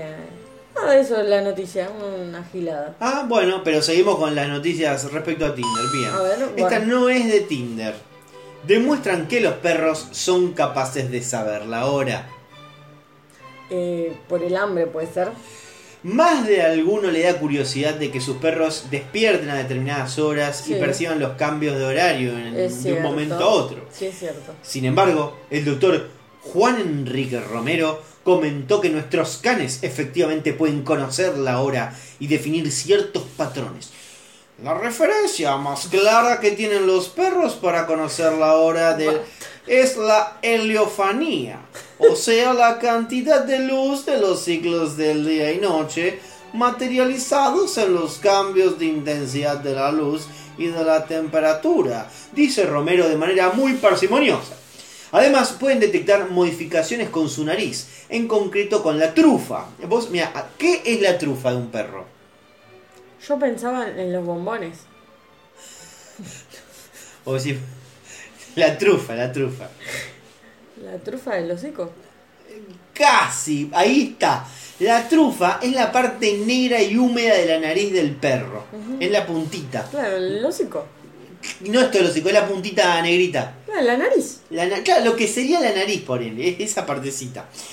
El olfato de los perros es un millón, perdón, tarde en leer, de veces más sensible y discriminador que la de los seres humanos, lo que permite detectar cambios en el ambiente de lo que los seres humanos no podemos ser ni remotamente conscientes, comentó Romero. No tengo el botón acá de dale, Bobby. Eh, por suerte no. Por otra parte, los olores varían y se mueven. El chanchito te salió. Eh, hecho, sí, salió el chanchito. El chanchito trufero.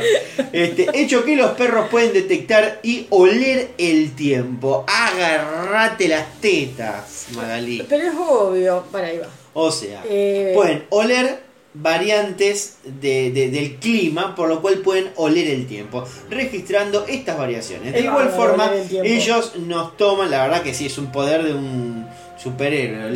¿Qué haces? Huelo el tiempo, fenómeno. Este, de igual forma, ellos no toman eh, a nosotros como su referente, por lo que cualquier movimiento del humano le indica un comportamiento a su mascota. O sea, en definitiva, más allá de todos estos cambios, La si vos, si vos te levantás a las 7 y un día te levantás a las 10, para el perro la misma hora. Claro. Al eh, porque te levantaste, ya está. Claro. Pero bueno, eh, es interesante, eh, como para que, que sepamos todo esto. Sí, sí, sí. Bien, no tengo más nada de esto. ¿Vos? Yo sí tengo una noticia. Ya que hablamos de animales. Según un estudio, los peces hablan y los temas de las charlas se centran en sexo y comida. Como mis amigos. Claro, así como, como los hombres. La reunión de los hombres. Científicos de la Universidad de Cornell. Not all men. Not all men. Científicos de la Universidad de Cornell en Estados Unidos sostienen que los peces se comunican por medio de sonidos mucho más de lo que se creía. O sea, no solo hablan cetáceo. Que el que habla Aquaman. ¿Eh? El que habla Aquaman. Cetáceo. Yo calculo que sí, que va a hablar. Y sí, calculo. Eh, un comportamiento que se remonta en algunas especies de hace 155 millones de años, según se desprende de su investigación, publicada recientemente en Ich- Ichthyology and Herpetology. Muy bien, esa pronunciation. Good pronunciation. What a dress. en el marco del estudio, los This investigadores. is a pencil. Bien. En el marco del estudio, los investigadores analizaron so- datos sobre los action... ¡Qué hijo de mil puta! Esta noticia de mierda me la feo, Te la puse a propósito. Te podría haber dado de los perros, pero dije, no, le voy a dar esta para que sufra. pero puta, boludo. Ay, Dios. Lela como te salga. ¡No sale! Actinoptergios. Pipiripapiri. Me va a cortar esa parte que me va a hacer botón. Actinoptergios. La, o sea, en el, El marco guaguá de- te voy a poner acá. en el marco del estudio de los investigadores. Te salió un cordobés ahí, ¿qué pasó? ¿Y qué te lo que? La va a investigar. Ay, Dios.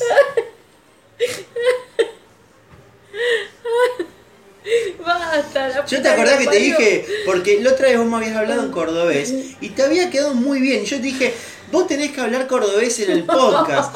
Porque acá, y te dije, te salió no. casi tan bien como a mí. No, no. Definitivamente, entonces no salió bien. Pero dale, man.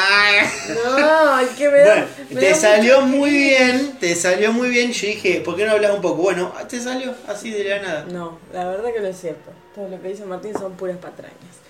En el marco del estudio, los investigadores analizaron los datos sobre los actinoptergios, la clase dominante de peces óseos que agrupa el 99% de las especies conocidas, mediante tres fuentes de información. Las grabaciones existentes y los artículos científicos que describen los sonidos de los peces, Bien, tringo. la anatomía conocida de los peces y las referencias en la literatura del siglo XIX, antes de que se inventaran los micrófonos subacuáticos. O sea, acá yo conté, no conté tres. Las grabaciones existentes y los artículos científicos que describen los sonidos de los peces, la anatomía conocida de los peces, ajá, ah, y las referencias de la literatura del siglo XIX. Está ahí entendí.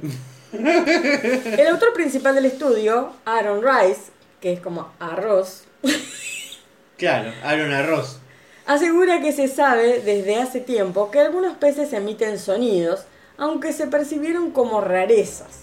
Queríamos saber si se trata de casos aislados o si los peces tienen un patrón más amplio de comunicación acústica, explica. Ahora digo, la noticia no dice que habla de eso, ¿por qué el título es mentiroso? ¿Por qué? Porque en un, mo- en un momento de la nota, todo lo que yo leí con todas estas trabalenguas de mierda, no dice que las charlas se centran sobre sexo y comida. Bueno, Dice, pero ¿de qué van a hablar, boluda? ¿Del clima? está fresco acá abajo. Pero lo que dice acá es que se sabe desde hace tiempo que algunos peces emiten sonidos, aunque siempre se percibieron como rarezas. Pero ¿cómo saben cuáles son los temas de conversación? Bueno, mira, mira, eso para mí, la investigación fue, le terminamos que hablan, bueno, fenómeno. ¿Y qué van a hablar? ¿Y qué van a hablar, boludo? Comen y, y cogen. No, no cogen en realidad, pero este, Ponen como que más o menos, claro, ponen huevo. Y sí, ya está, listo. La- lo único que pueden hablar. Y pero, Estoy yo tratando de defender una nota que no escribí. claro, bueno, no tiene sentido. O sea, la- el, ya de por sí el título es mentiroso. Bueno, quizás hacer una nota más larga y la corté. Quizás corté una parte que no debía, no sé. Ah, bueno. Dejémoslo a- a- así a, a No, criterio está, de está cada bien, uno. está bien, dejé, no, sí, está bien, dejémoslo ahí. ¿Terminaste de eh, eso Sí, solo? sí. Bueno, ¿crees que pasemos a internacionales que le así? No.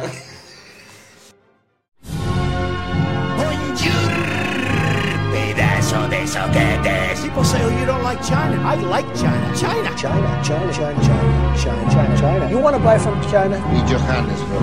And how old are you? He is, I'm five. Aló, amor. Aló, Hamburg. Aló, Hamburgo. Aló, Hamburg. Me comí una noticia de espectáculos, pero bueno, Ya está, te la comiste, te la comiste todo. me la comí toda. Bueno, te voy a hacer el resumen, pero no, no la voy a leer. Ah, bueno, dale, dale. Eh, Messi la tenía eh, a Lali agregada. Sí. Bueno, ¿qué pasó? Se ve que este, se ve que ella lo agendó como mejores amigos en el Instagram. Ajá. Y se ve que subió contenido un poquitín Subido de tono. como mejores amigos, digamos. Sí. ¿no? No se puso a subir meme. Claro, sí, sí. Y se ve que. Igual yo mejores amigos subo historias de BTS, chicos. Bueno, yo, yo no subo, no, yo subo historias de los Tanis. claro, bueno, ¿qué pasó? Nada, se ve que, que, que ella subió una historia, no sé, no digo que, que estoy en bola, nada, pero subidita de tono. Y eh, la culminó porque, claro, se ve que la hizo y después cayó en. Está. Ah, yo lo tengo a Messi. Uh, claro. Entonces hizo como un comentario gracioso dentro de las historias de mejores amigos. Uy, no, te- no hacía falta haberlo aclarado. Claro, lo- pero lo aclaró. Puso, y ahí metió la pata. Uy, mi perdón, Leo, jaja, te juro que no subo esta historia siempre, qué sé yo. Una cosa así como más graciosa. Sí. Pero también un poco exponiéndolo ante los otros mejores amigos. Claro. Que capaz que si era él, él como dice, bueno, uh, la verdad, no, no- no sé por qué me metieron acá, pero bueno. Claro, Este, pero como que lo dejó expuesto ante los otros mejores amigos de acá Claro. está Messi. claro, Y vio la foto esta. claro. Y que y entonces como que ella se disculpó dentro de los mejores amigos. Pero no hacía falta porque nadie ve quiénes son tus mejores amigos. Bueno, por eso, pero ella como que bueno, le salió. Mete como- pata, que la- entonces, ¿qué, qué hizo Messi? La dejó de seguir. Claro, y Y sí. sí. Y sí, me metiste en un quilombo, Y hermana. sí, yo, yo, cerrá el culo y chao. yo, yo te sigo porque, porque sos piola, no sé Claro. qué, y vos me agregás mejor amigo, subí una foto en culo. Y Y, la la, verdad y la que yo que, le digo, yo que le digo a Anto. Antonella. Y te- como que. Claro. Así que bueno, nada, la dejó de seguir. Eso fue la única noticia que me salté. Y bueno, nada, que yo, esa mierda. Una nota de color. Una nota de color. Bueno, un poco pasar internacional también es, los dos son Un poquito internacional era también, bien. Estados Unidos. La aplaudida solución que encontró una mujer para jugar al uno con su pareja daltónica. No, no, ya, no te la va a creer. Lo que es el primer mundo. Quien no ha jugado alguna vez al uno. El mundialmente conocido juego de cartas creado en Estados Unidos, que a pesar de los años sigue acaparando la atención de grandes y chicos. Acá nos explica la nota que es el uno. Sí, sí. Reconocidos son sus cartas de colores y la regla de que todos los jugadores deben estar muy atentos y decir uno en voz alta. No, Sigue explicando las reglas. Bien. Ya sabemos cuál es el uno. Sin embargo, el diseño de sus cartas puede significar un problema para las personas que sufren de daltonismo, como Mm. Pampita, por ejemplo. Eh, aunque siempre hay una forma para que nadie, Nadie quede sabía que afuera. Pampita era daltónico. Hasta que estuvimos ahí mirando el Papito Online. No, el Papito Online, el Siendo Papita. Bien. Eh, su No qué novia, ni lerda ni perezosa, encontró la solución. escribió los colores, los colores con virome en cada carta. Una genialidad increíble, sin precedentes. Y nada, el chico pudo jugar eh, leyendo rojo, azul, verde. bueno. Así que bueno, nada, esa es la nota. Ah, bueno, buenísimo, Mato. Eh, Ahora. bueno, así que nada, Estados Unidos siempre un paso adelante. Sí, sí. Interesantísimo además. Es una idea enorme para la gente que, sufre de daltonismo. La verdad, así que Pampita ahora va a poder jugar al 1. Claro, bueno, porque escucha nuestro programa. Porque antes ella me mandó un mensaje hace como un mes y me dijo, vos sabés que se juntaba gente en mi casa y estaban todos jugando el uno y yo no podía jugar. Claro, pobrecita. Eh, por eso. bueno, eh, ahora eh, le mando un mensaje y le di- les doy esta chance, claro, esta Ustedes oportunidad. por de- eso pueden darse cuenta de que Pampita solamente se viste de negro y de blanco. Y muy eventualmente de plateado y de dorado. Y son las únicas cosas que se viste. Porque si ella se viste de rojo, ella en realidad no sabe cómo es el rojo. Entonces ella siempre, como una persona que está tan a la moda, ella no puede vestirse con algo que en realidad es un poco a la que no Ya va a aparecer gente fe. que te desmienta esto porque estoy segurísima que Pampita la he visto con ropa de todos los colores.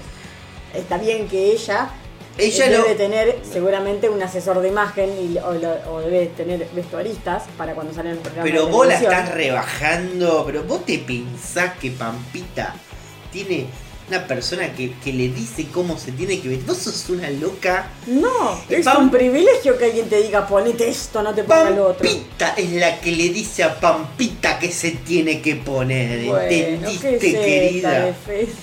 Bien, nada, eh, te toca a vos. Tenés otra. Sí, ¿dónde la querés?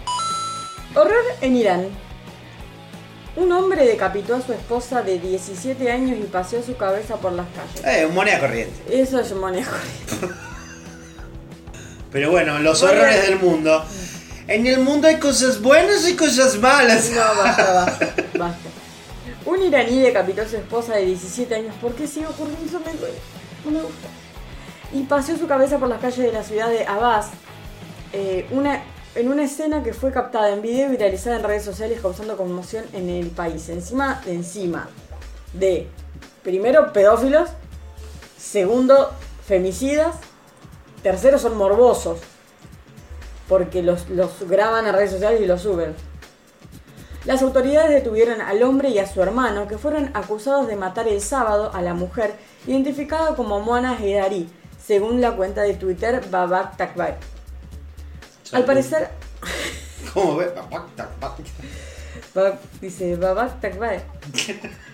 Al parecer, la joven fue víctima de un matrimonio infantil. Huyó a Turquía, pero su marido la capturó, la trajo de vuelta a Irán y la decapitó, según Babak Takbar. En las redes sociales se viralizó el video del acusado mostrando la cabeza de su esposa por las calles de Abbas.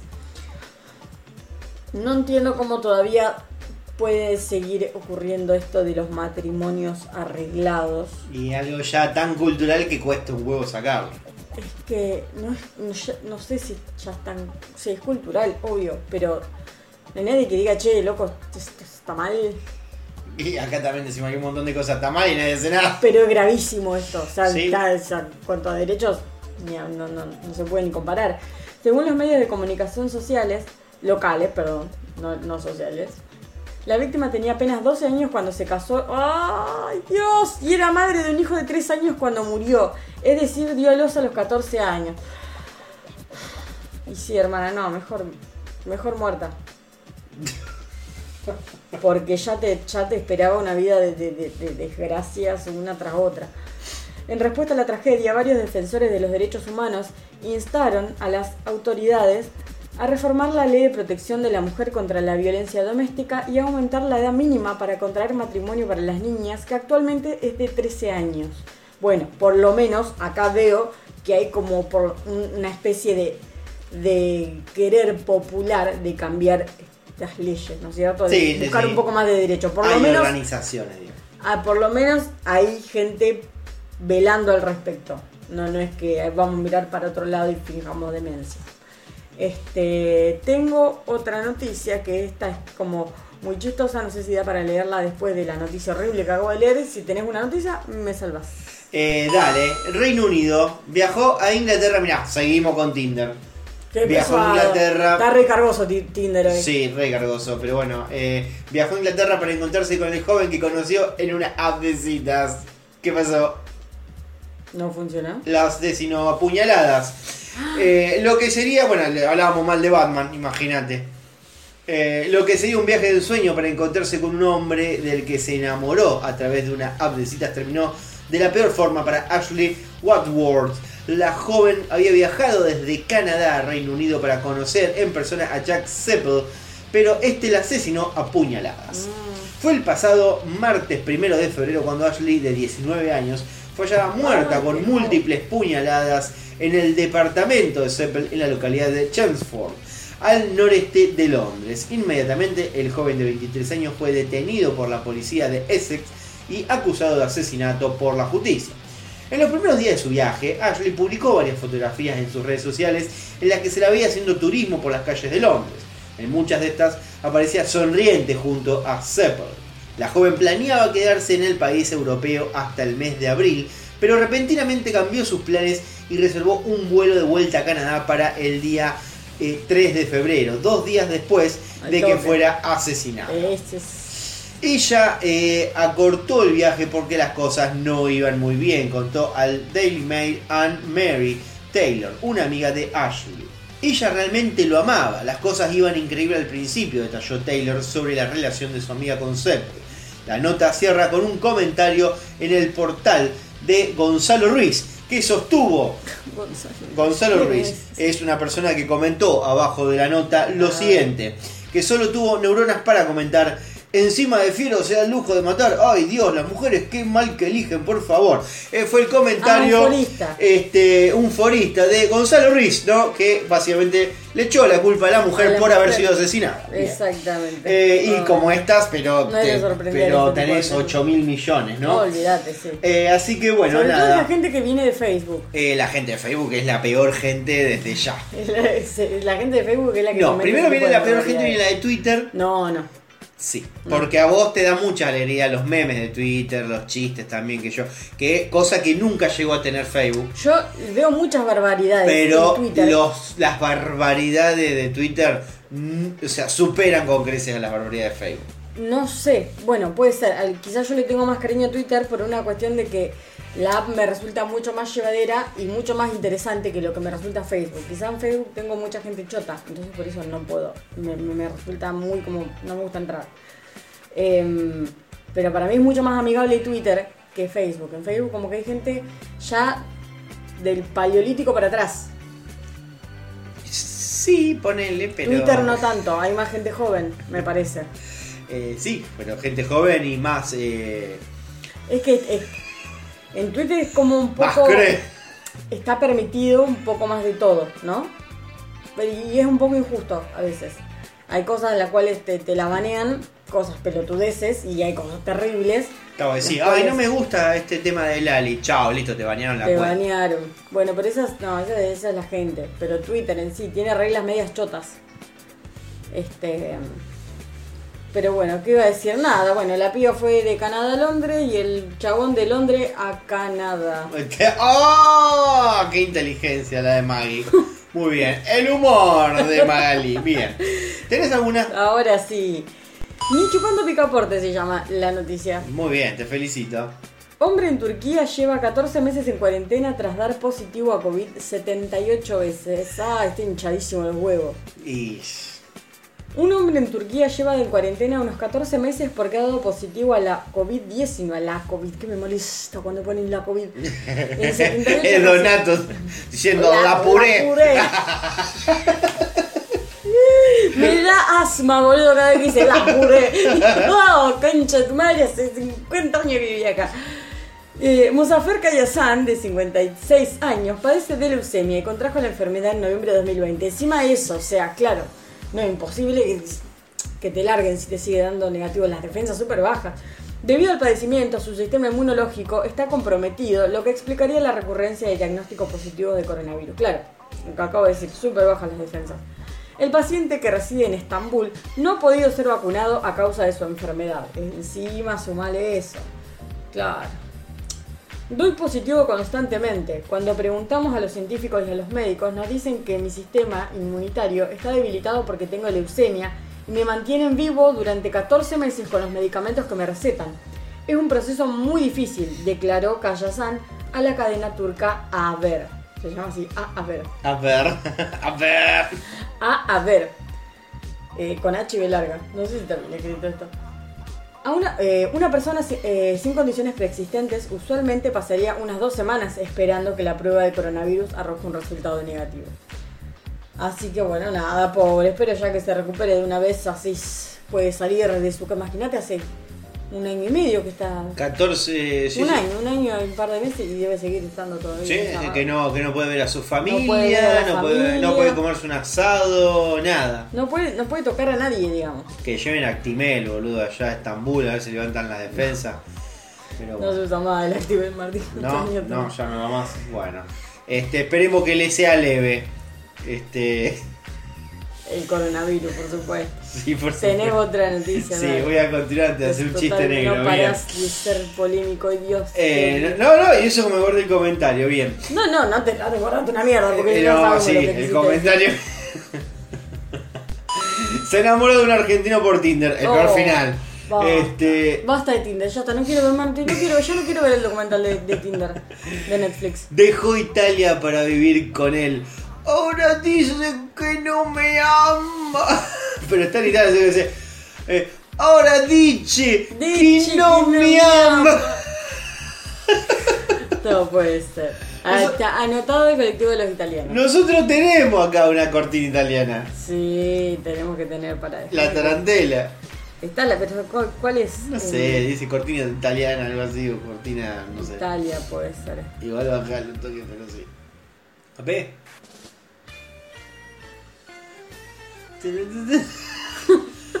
Julia se separó de su marido y partió de su tierra natal para encarar una nueva vida con un hombre que solo conocía a través de redes sociales.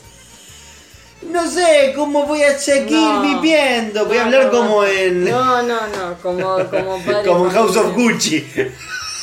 como, como Lady Gaga en House of Gucci. Este, así bueno, nada. eh, no sé cómo voy a seguir viviendo. Sola, supongo. Eh, la protagonista de esta historia pidió una única condición para revelar su angustia. No exhibir su rostro ni dar a conocer su nombre completo. Sucede que aún no logra digerir la respuesta que recibió tras recorrer más de 10.000 kilómetros del amor de su vida. La mujer nacida y radicada en Italia menciona a partir de ahora como Julia, o sea que no se llama Julia, le han puesto un nombre así medio al azar. Mm, como para que no se revele su identidad. Claro, tal cual, como la otra que le pusieron Mariana, la de Batman, y bueno, no, no creo que sea Mariana. Ambos coincidimos en la aplicación. No, no, perdón. Eh, acá está. Julia contó que conoció a Jorge en una aplicación de citas mientras buscaba una escapatoria de su vida. Eligió Tinder sin saber que se iría a encontrar allí, pero sí con el deseo de volver a enamorarse. Ocurrió hace casi 5 años, mientras él estaba de viaje en Italia. Ambos coincidimos en la aplicación y comenzamos a hablar.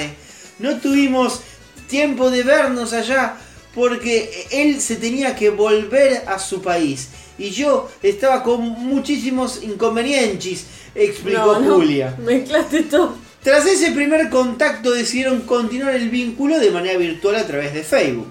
Julia, por aquel entonces en pareja, prefirió no darle su número de WhatsApp por temor a que su marido italiano lo descubriera. Oh. Hace más de un año que tomé la decisión de venir. Sabía que dejaba en Italia una familia casi desesperada por mi ausencia, eh, una madre grande y un hombre con quien convivo aunque estemos separados, agregó. Julia sintió en Jorge una conexión que la llevó a sumergirse en una aventura repleta de temores, pero con el suficiente tiempo y espacio para comenzar una nueva vida. Yo me enamoré de él, me arrimé muchísimo por la falta de afecto que tenía en mi casa, en mi familia. Porque aunque ellos me amaban, no sabían darme lo que yo verdaderamente Bueno, necesitaba. basta. Qué Él, pesada, sí, con palabras, bromas, cariño, y me dio el afecto que yo busqué. Sí, bueno, de- de varias cosas. Bien, Eh, dijo Julia. Una charla que me acaba de pegar Magali. Una está, charla. no, está gritando Es que me pongo en personaje. Julia No, debe estar Pero gritando. tenés un pulmón, hermano. Gracias, gracias, te agradezco. Una charla con Jorge, previa a sacar el pasaje de avión, la hizo comprender que lo mejor era venir solo por dos meses. Probar y vivir. Si la relación se, digamos, se potenciaba, regresaría. No, perdón. Si la relación se potenciaba, regresaría a su país solo para tomar sus cosas y mudarse definitivamente a Buenos Aires. A Buenos Aires. Claro, él, él era de Buenos Aires. Él es mucho más grande que yo, pero nunca me importó. Porque la fuerza del amore se puede superar todo. Y, y siempre fue un, y siempre fue un sostén que justamente me incitó a superarme, vencer los medos, explicó Julia. Los medos. Eh, los medos. Eh, la italiana arribó al aeropuerto internacional de con francés, con italiano, con un poco de guaraní. el 6 a comienzo de 2022. Apenas eh, lo vi, le dije lo que sentía. Estaba muy feliz de poder hacerlo. Le expresé que tan solo mirándolo se me llenaban los ojos de amor. eh. Y que lo que sentía desde lejos era verdadero y real, muy fuerte, indicó. Claro, un poco densa, porque, porque llegó y le dijo, vos sabés cómo te amo, hermano, le dijo. Y un poco, un poquito... Y acá los argentinos corren. Igualmente, convengamos que tuvo 5 años chateando, un poquito, bueno, este, no la voy a culpar. Este, sin embargo, Jorge ya no se encontraba en la misma sintonía. Con toda la tranquilidad del mundo me dijo que él no siente lo mismo por mí, que me ve como una amiga, que siente ternura pero no amor ni pasión. Y a mí me sucede pues todo lo contrario. Me llamaba amor. Me decía que estaba enamorado. Porque ahora que estoy acá, me dice todo esto. ¿Con qué cabeza? No saben cómo estoy muriendo de cringe. La verdad es que estoy desesperada, destruida. No sé cómo voy a seguir viviendo. Dijo Julia entre lágrimas. Yo sigo amándolo. ¡Oh, Dios! Lo único- ¡Julio, la puta madre, Julio! Lo único que puedo hacer es tomarle las manos muy fuerte y llorar y llorar. Claro que me siento como una estúpida, pero porque yo lo amo, indicó Julia. Tiene, tiene de vuelta para. Julia tiene de vuelta para fines de marzo el pasaje y no sabe qué mierda va a hacer todo eso. O piensa que Rino quedar mucho más tiempo. ¡No! Pero, pero ahora me siento perdida del todo. En Italia no tengo amor de, mi vida. Lo tengo aquí. Pero ahora dice que no me ama. Siempre le dije que solo quería un día a su lado para darle un abrazo. Y en este momento, él no tengo nada. ¡Ay, a por favor! Acto seguido, puso un tema de Taylor Swift.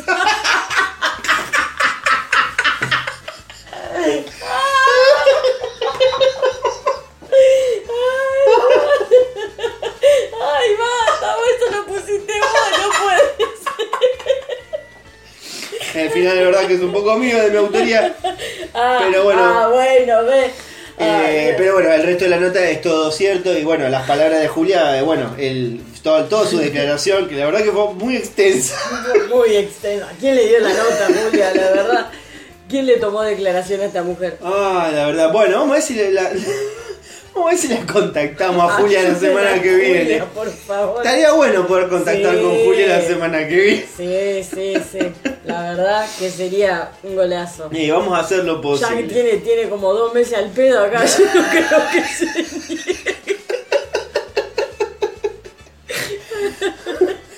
Bueno, ¿tenés algo más de internacional? No sé, ya me re perdí.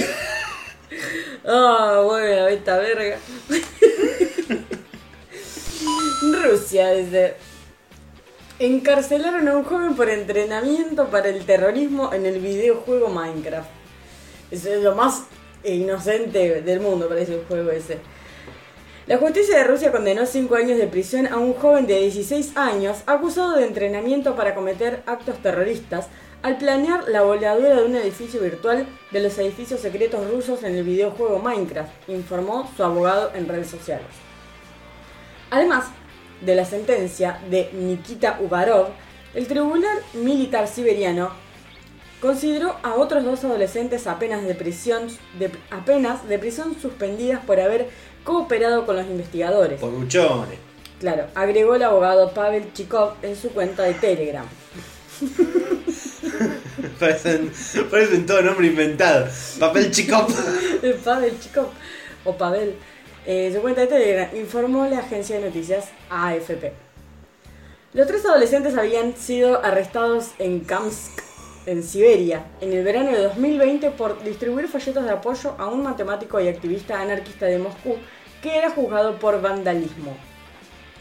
De acuerdo con los investigadores, los adolescentes tenían en sus teléfonos conversaciones sobre planes para hacer explotar un edificio virtual de los servicios de seguridad de Rusia eh, creado en Minecraft, un videojuego que permite construir edificios abandonados y en el que muchos usuarios a veces recrean ciudades enteras del mundo real.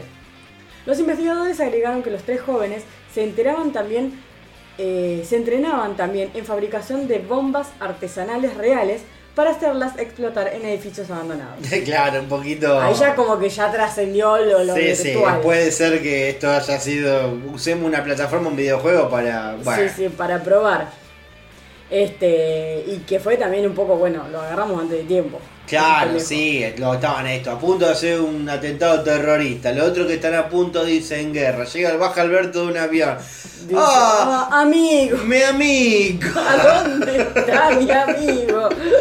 ¡Vladimir! ¡Tanto tiempo! Dice. Que acá en la Argentina tenés las puertas, ¿por qué habla como italiano? Bueno, dale. No sé. eh, ¿Tenés otra cosa? Tengo rinconcito paranormal. Y nada más. Les traigo amor. Un avistaje de naves. Tengo miedo, tengo miedo. Debería dejar de comer carne porque tiene una toxina que inhibe la telepatía. ¡Qué pitufo este! Decenas de pájaros caen y mueren misteriosamente en pleno vuelo en México. ¿Viste el video? Dark. ¿Lo viste? No. No, pero, pero, pero posta, es impresionante ¿Sí? el video, sí, sí.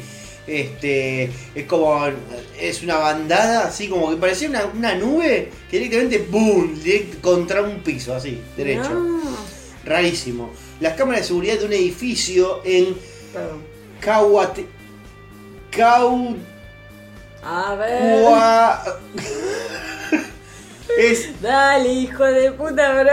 Cuauhtémoc. ¿Cómo? Cuauhtémoc. Captaron el momento. Bueno. Los expertos desconcertados no encuentran explicación al hecho. De acuerdo a lo que informó el sitio ABC Noticias de México, se encontraron 100 ejemplares de especie tordo cabeza amarilla Es una cifra muy redonda. Santocepalus Bueno. muertos en el lugar. Santocepalus, muertos en el lugar. Se trata de un grupo de aves migratorias que viajan desde Canadá hacia varias regiones de México para pasar el invierno. Al ser encontrados, los vecinos llamaron al personal del servicio público, quienes acudieron al lugar para retirar a los animales de la calle y limpiar la zona.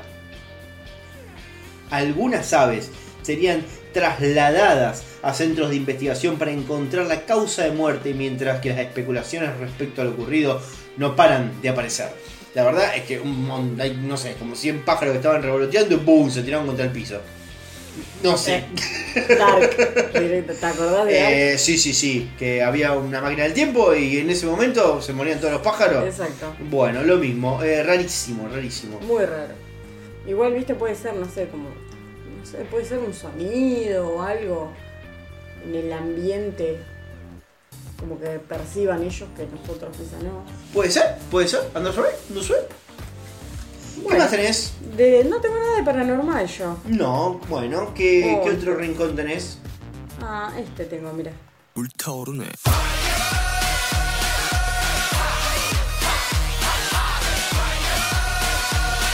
Que se corra, que se corra, córrase, corra, córrase. Hermoso, córrase. Bueno, el título ya. O sea, no, no ni siquiera hace falta que, que desarrolle la nota. A ver, ¿qué dice? Se prendió fuego corrientes directamente. Así dice. Se prendió fuego corrientes, coma, directamente. Directamente, está muy bien, está muy bien. El fuego arrasó más de 300.000 hectáreas y el gobernador se quejó de que Nación no envíe más ayuda. En este sentido, el Ministerio de Ambiente y Desarrollo Sostenible, Juan Cabandier, dijo que los únicos que en este momento están combatiendo el fuego son los brigadistas que envió la Nación, junto a cuatro aviones hidrantes, un camión autobomba, equipamiento y móviles de apoyo. Cabandier se quejó porque la provincia de Corrientes no tiene brigadistas ni equipo propio, por lo que le recomendó al gobernador Gustavo Valdés que cierre el horno. La verdad, o sea, no tenés, no tenés brigadistas y no tenés un equipo, ¿no es cierto? De- eh, para, para estos casos. Eh, ¿quién, quién, si no te está ayudando Nación, ¿cómo estás combatiendo el Y no sé, habrá dicho Valdés, pero yo acá no se quema nada nunca. ¿Por qué hablé como mexicano? No, pero yo lo dije en tonito correntino. No, bien. no. Eh, bueno, esas son todas las noticias entonces que tenemos. Esas son todas las noticias, ¿no tenemos más? No tenemos más noticias. No, no, viste que hoy no hubo rinconcito político. No. No, no hubo rincón político, no hubo rincón BTS. eh, y bueno, fue lo que hubo. Pero fue lo que hubo. O sea, es eh, lo que hay, a veces hay, a veces no hay. Así que bueno, nada, veremos a ver qué nos depara la semana que viene. Veremos, sí, sí. Eh, Hay que pasar las redes. hay que pasar las redes. Además, hay algo que yo me acabo de acordar acá en el medio del podcast, que el otro día hablábamos con Franco, que Franco nos felicitó por el programa número 25, porque nos dijo que eran las bodas de plata. Las bolas de plata. Las bolas de plata. Las bolas de plata, señores. Así que nada, bueno, estamos festejando las bolas de plata. Sí, ese va a ser el título del programa. Bolas de plata. Las bolas de plata. No bodas, las bolas de plata. Este, ¿tenés algún comentario más? ¿Algo que hayas aprendido hoy? Eh, hoy aprendí que mm, no conviene conocer gente por aplicaciones. Sí. Porque tenés una de 10 chances de ponerla. Dos de, eh, no sé, una de 10. No, miento. Una de 10 de conocer el amor de tu vida. eh, dos de 10 de ponerla. Y eh, 8 de 10 de que te decapiten, te estafen o te maten. Sí. O haya alguien disfrazado de Batman. O alguien, sí, o haya alguien disfrazado de Batman. Está cosplayado, perdón. Según dijo, no estaba disfrazado Batman. Dijo que estaba cosplayado. Sí, sí, sí. Así que bueno, esto fue todo por hoy. Vamos a dar las redes sociales. Nos pueden seguir tanto en Instagram como en YouTube, como en Spotify, como en Twitter, en, la, en el usuario 1 por semana. Exactamente. Este, suscríbanse, denos un like, compartan el enlace de el episodio, súbanlo a sus redes sociales si pueden, si quieren, si tienen ganas. Si no, también háganlo, porque no sirve igual. Así que no le vamos a decir, no, no lo hagan, háganlo si quieren. No, háganlo. Em, Sí, me pueden seguir a mí también como Comedia no, Rosario. no, Martín, acá estamos nada más que por el podcast. Bueno, fenómeno. Eh, así que pueden seguir ahí. eh, y bueno, nada, eh, lo que sí pedimos siempre. Memes, eh, comentarios. Así es. Y que manden, voy a estar también nuevamente subiendo este eh, las eh, los pedidos de cumpleaños. Para ir agendando todos los cumpleañitos de todos los oyentes.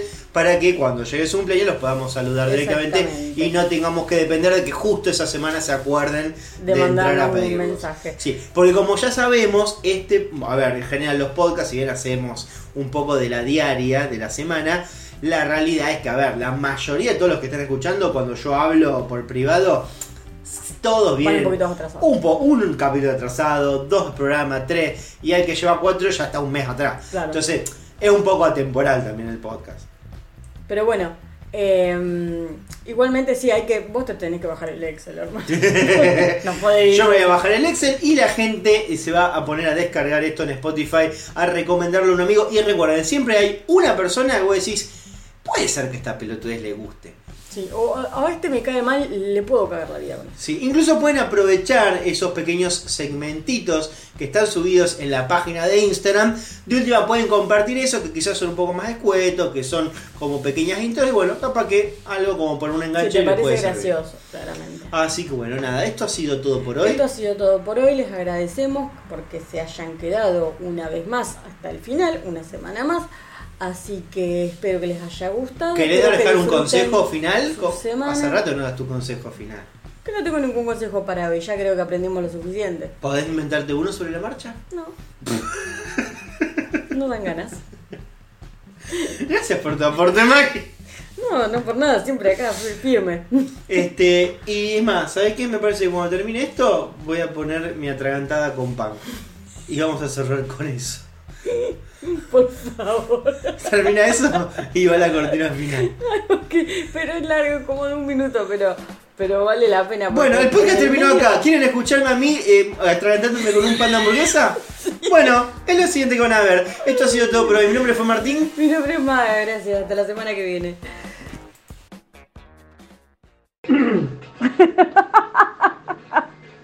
¿Ya está? A ver, habla. ¿Qué pasó? Dale. Dale. ¿Qué te pasó? con pan.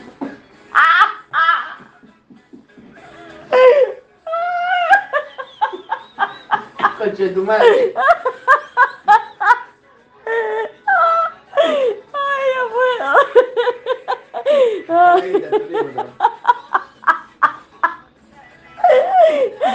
estoy llorando.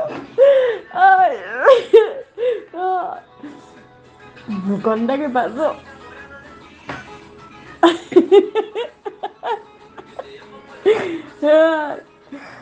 Dale. No. Ahora me voy un poquito con pancito.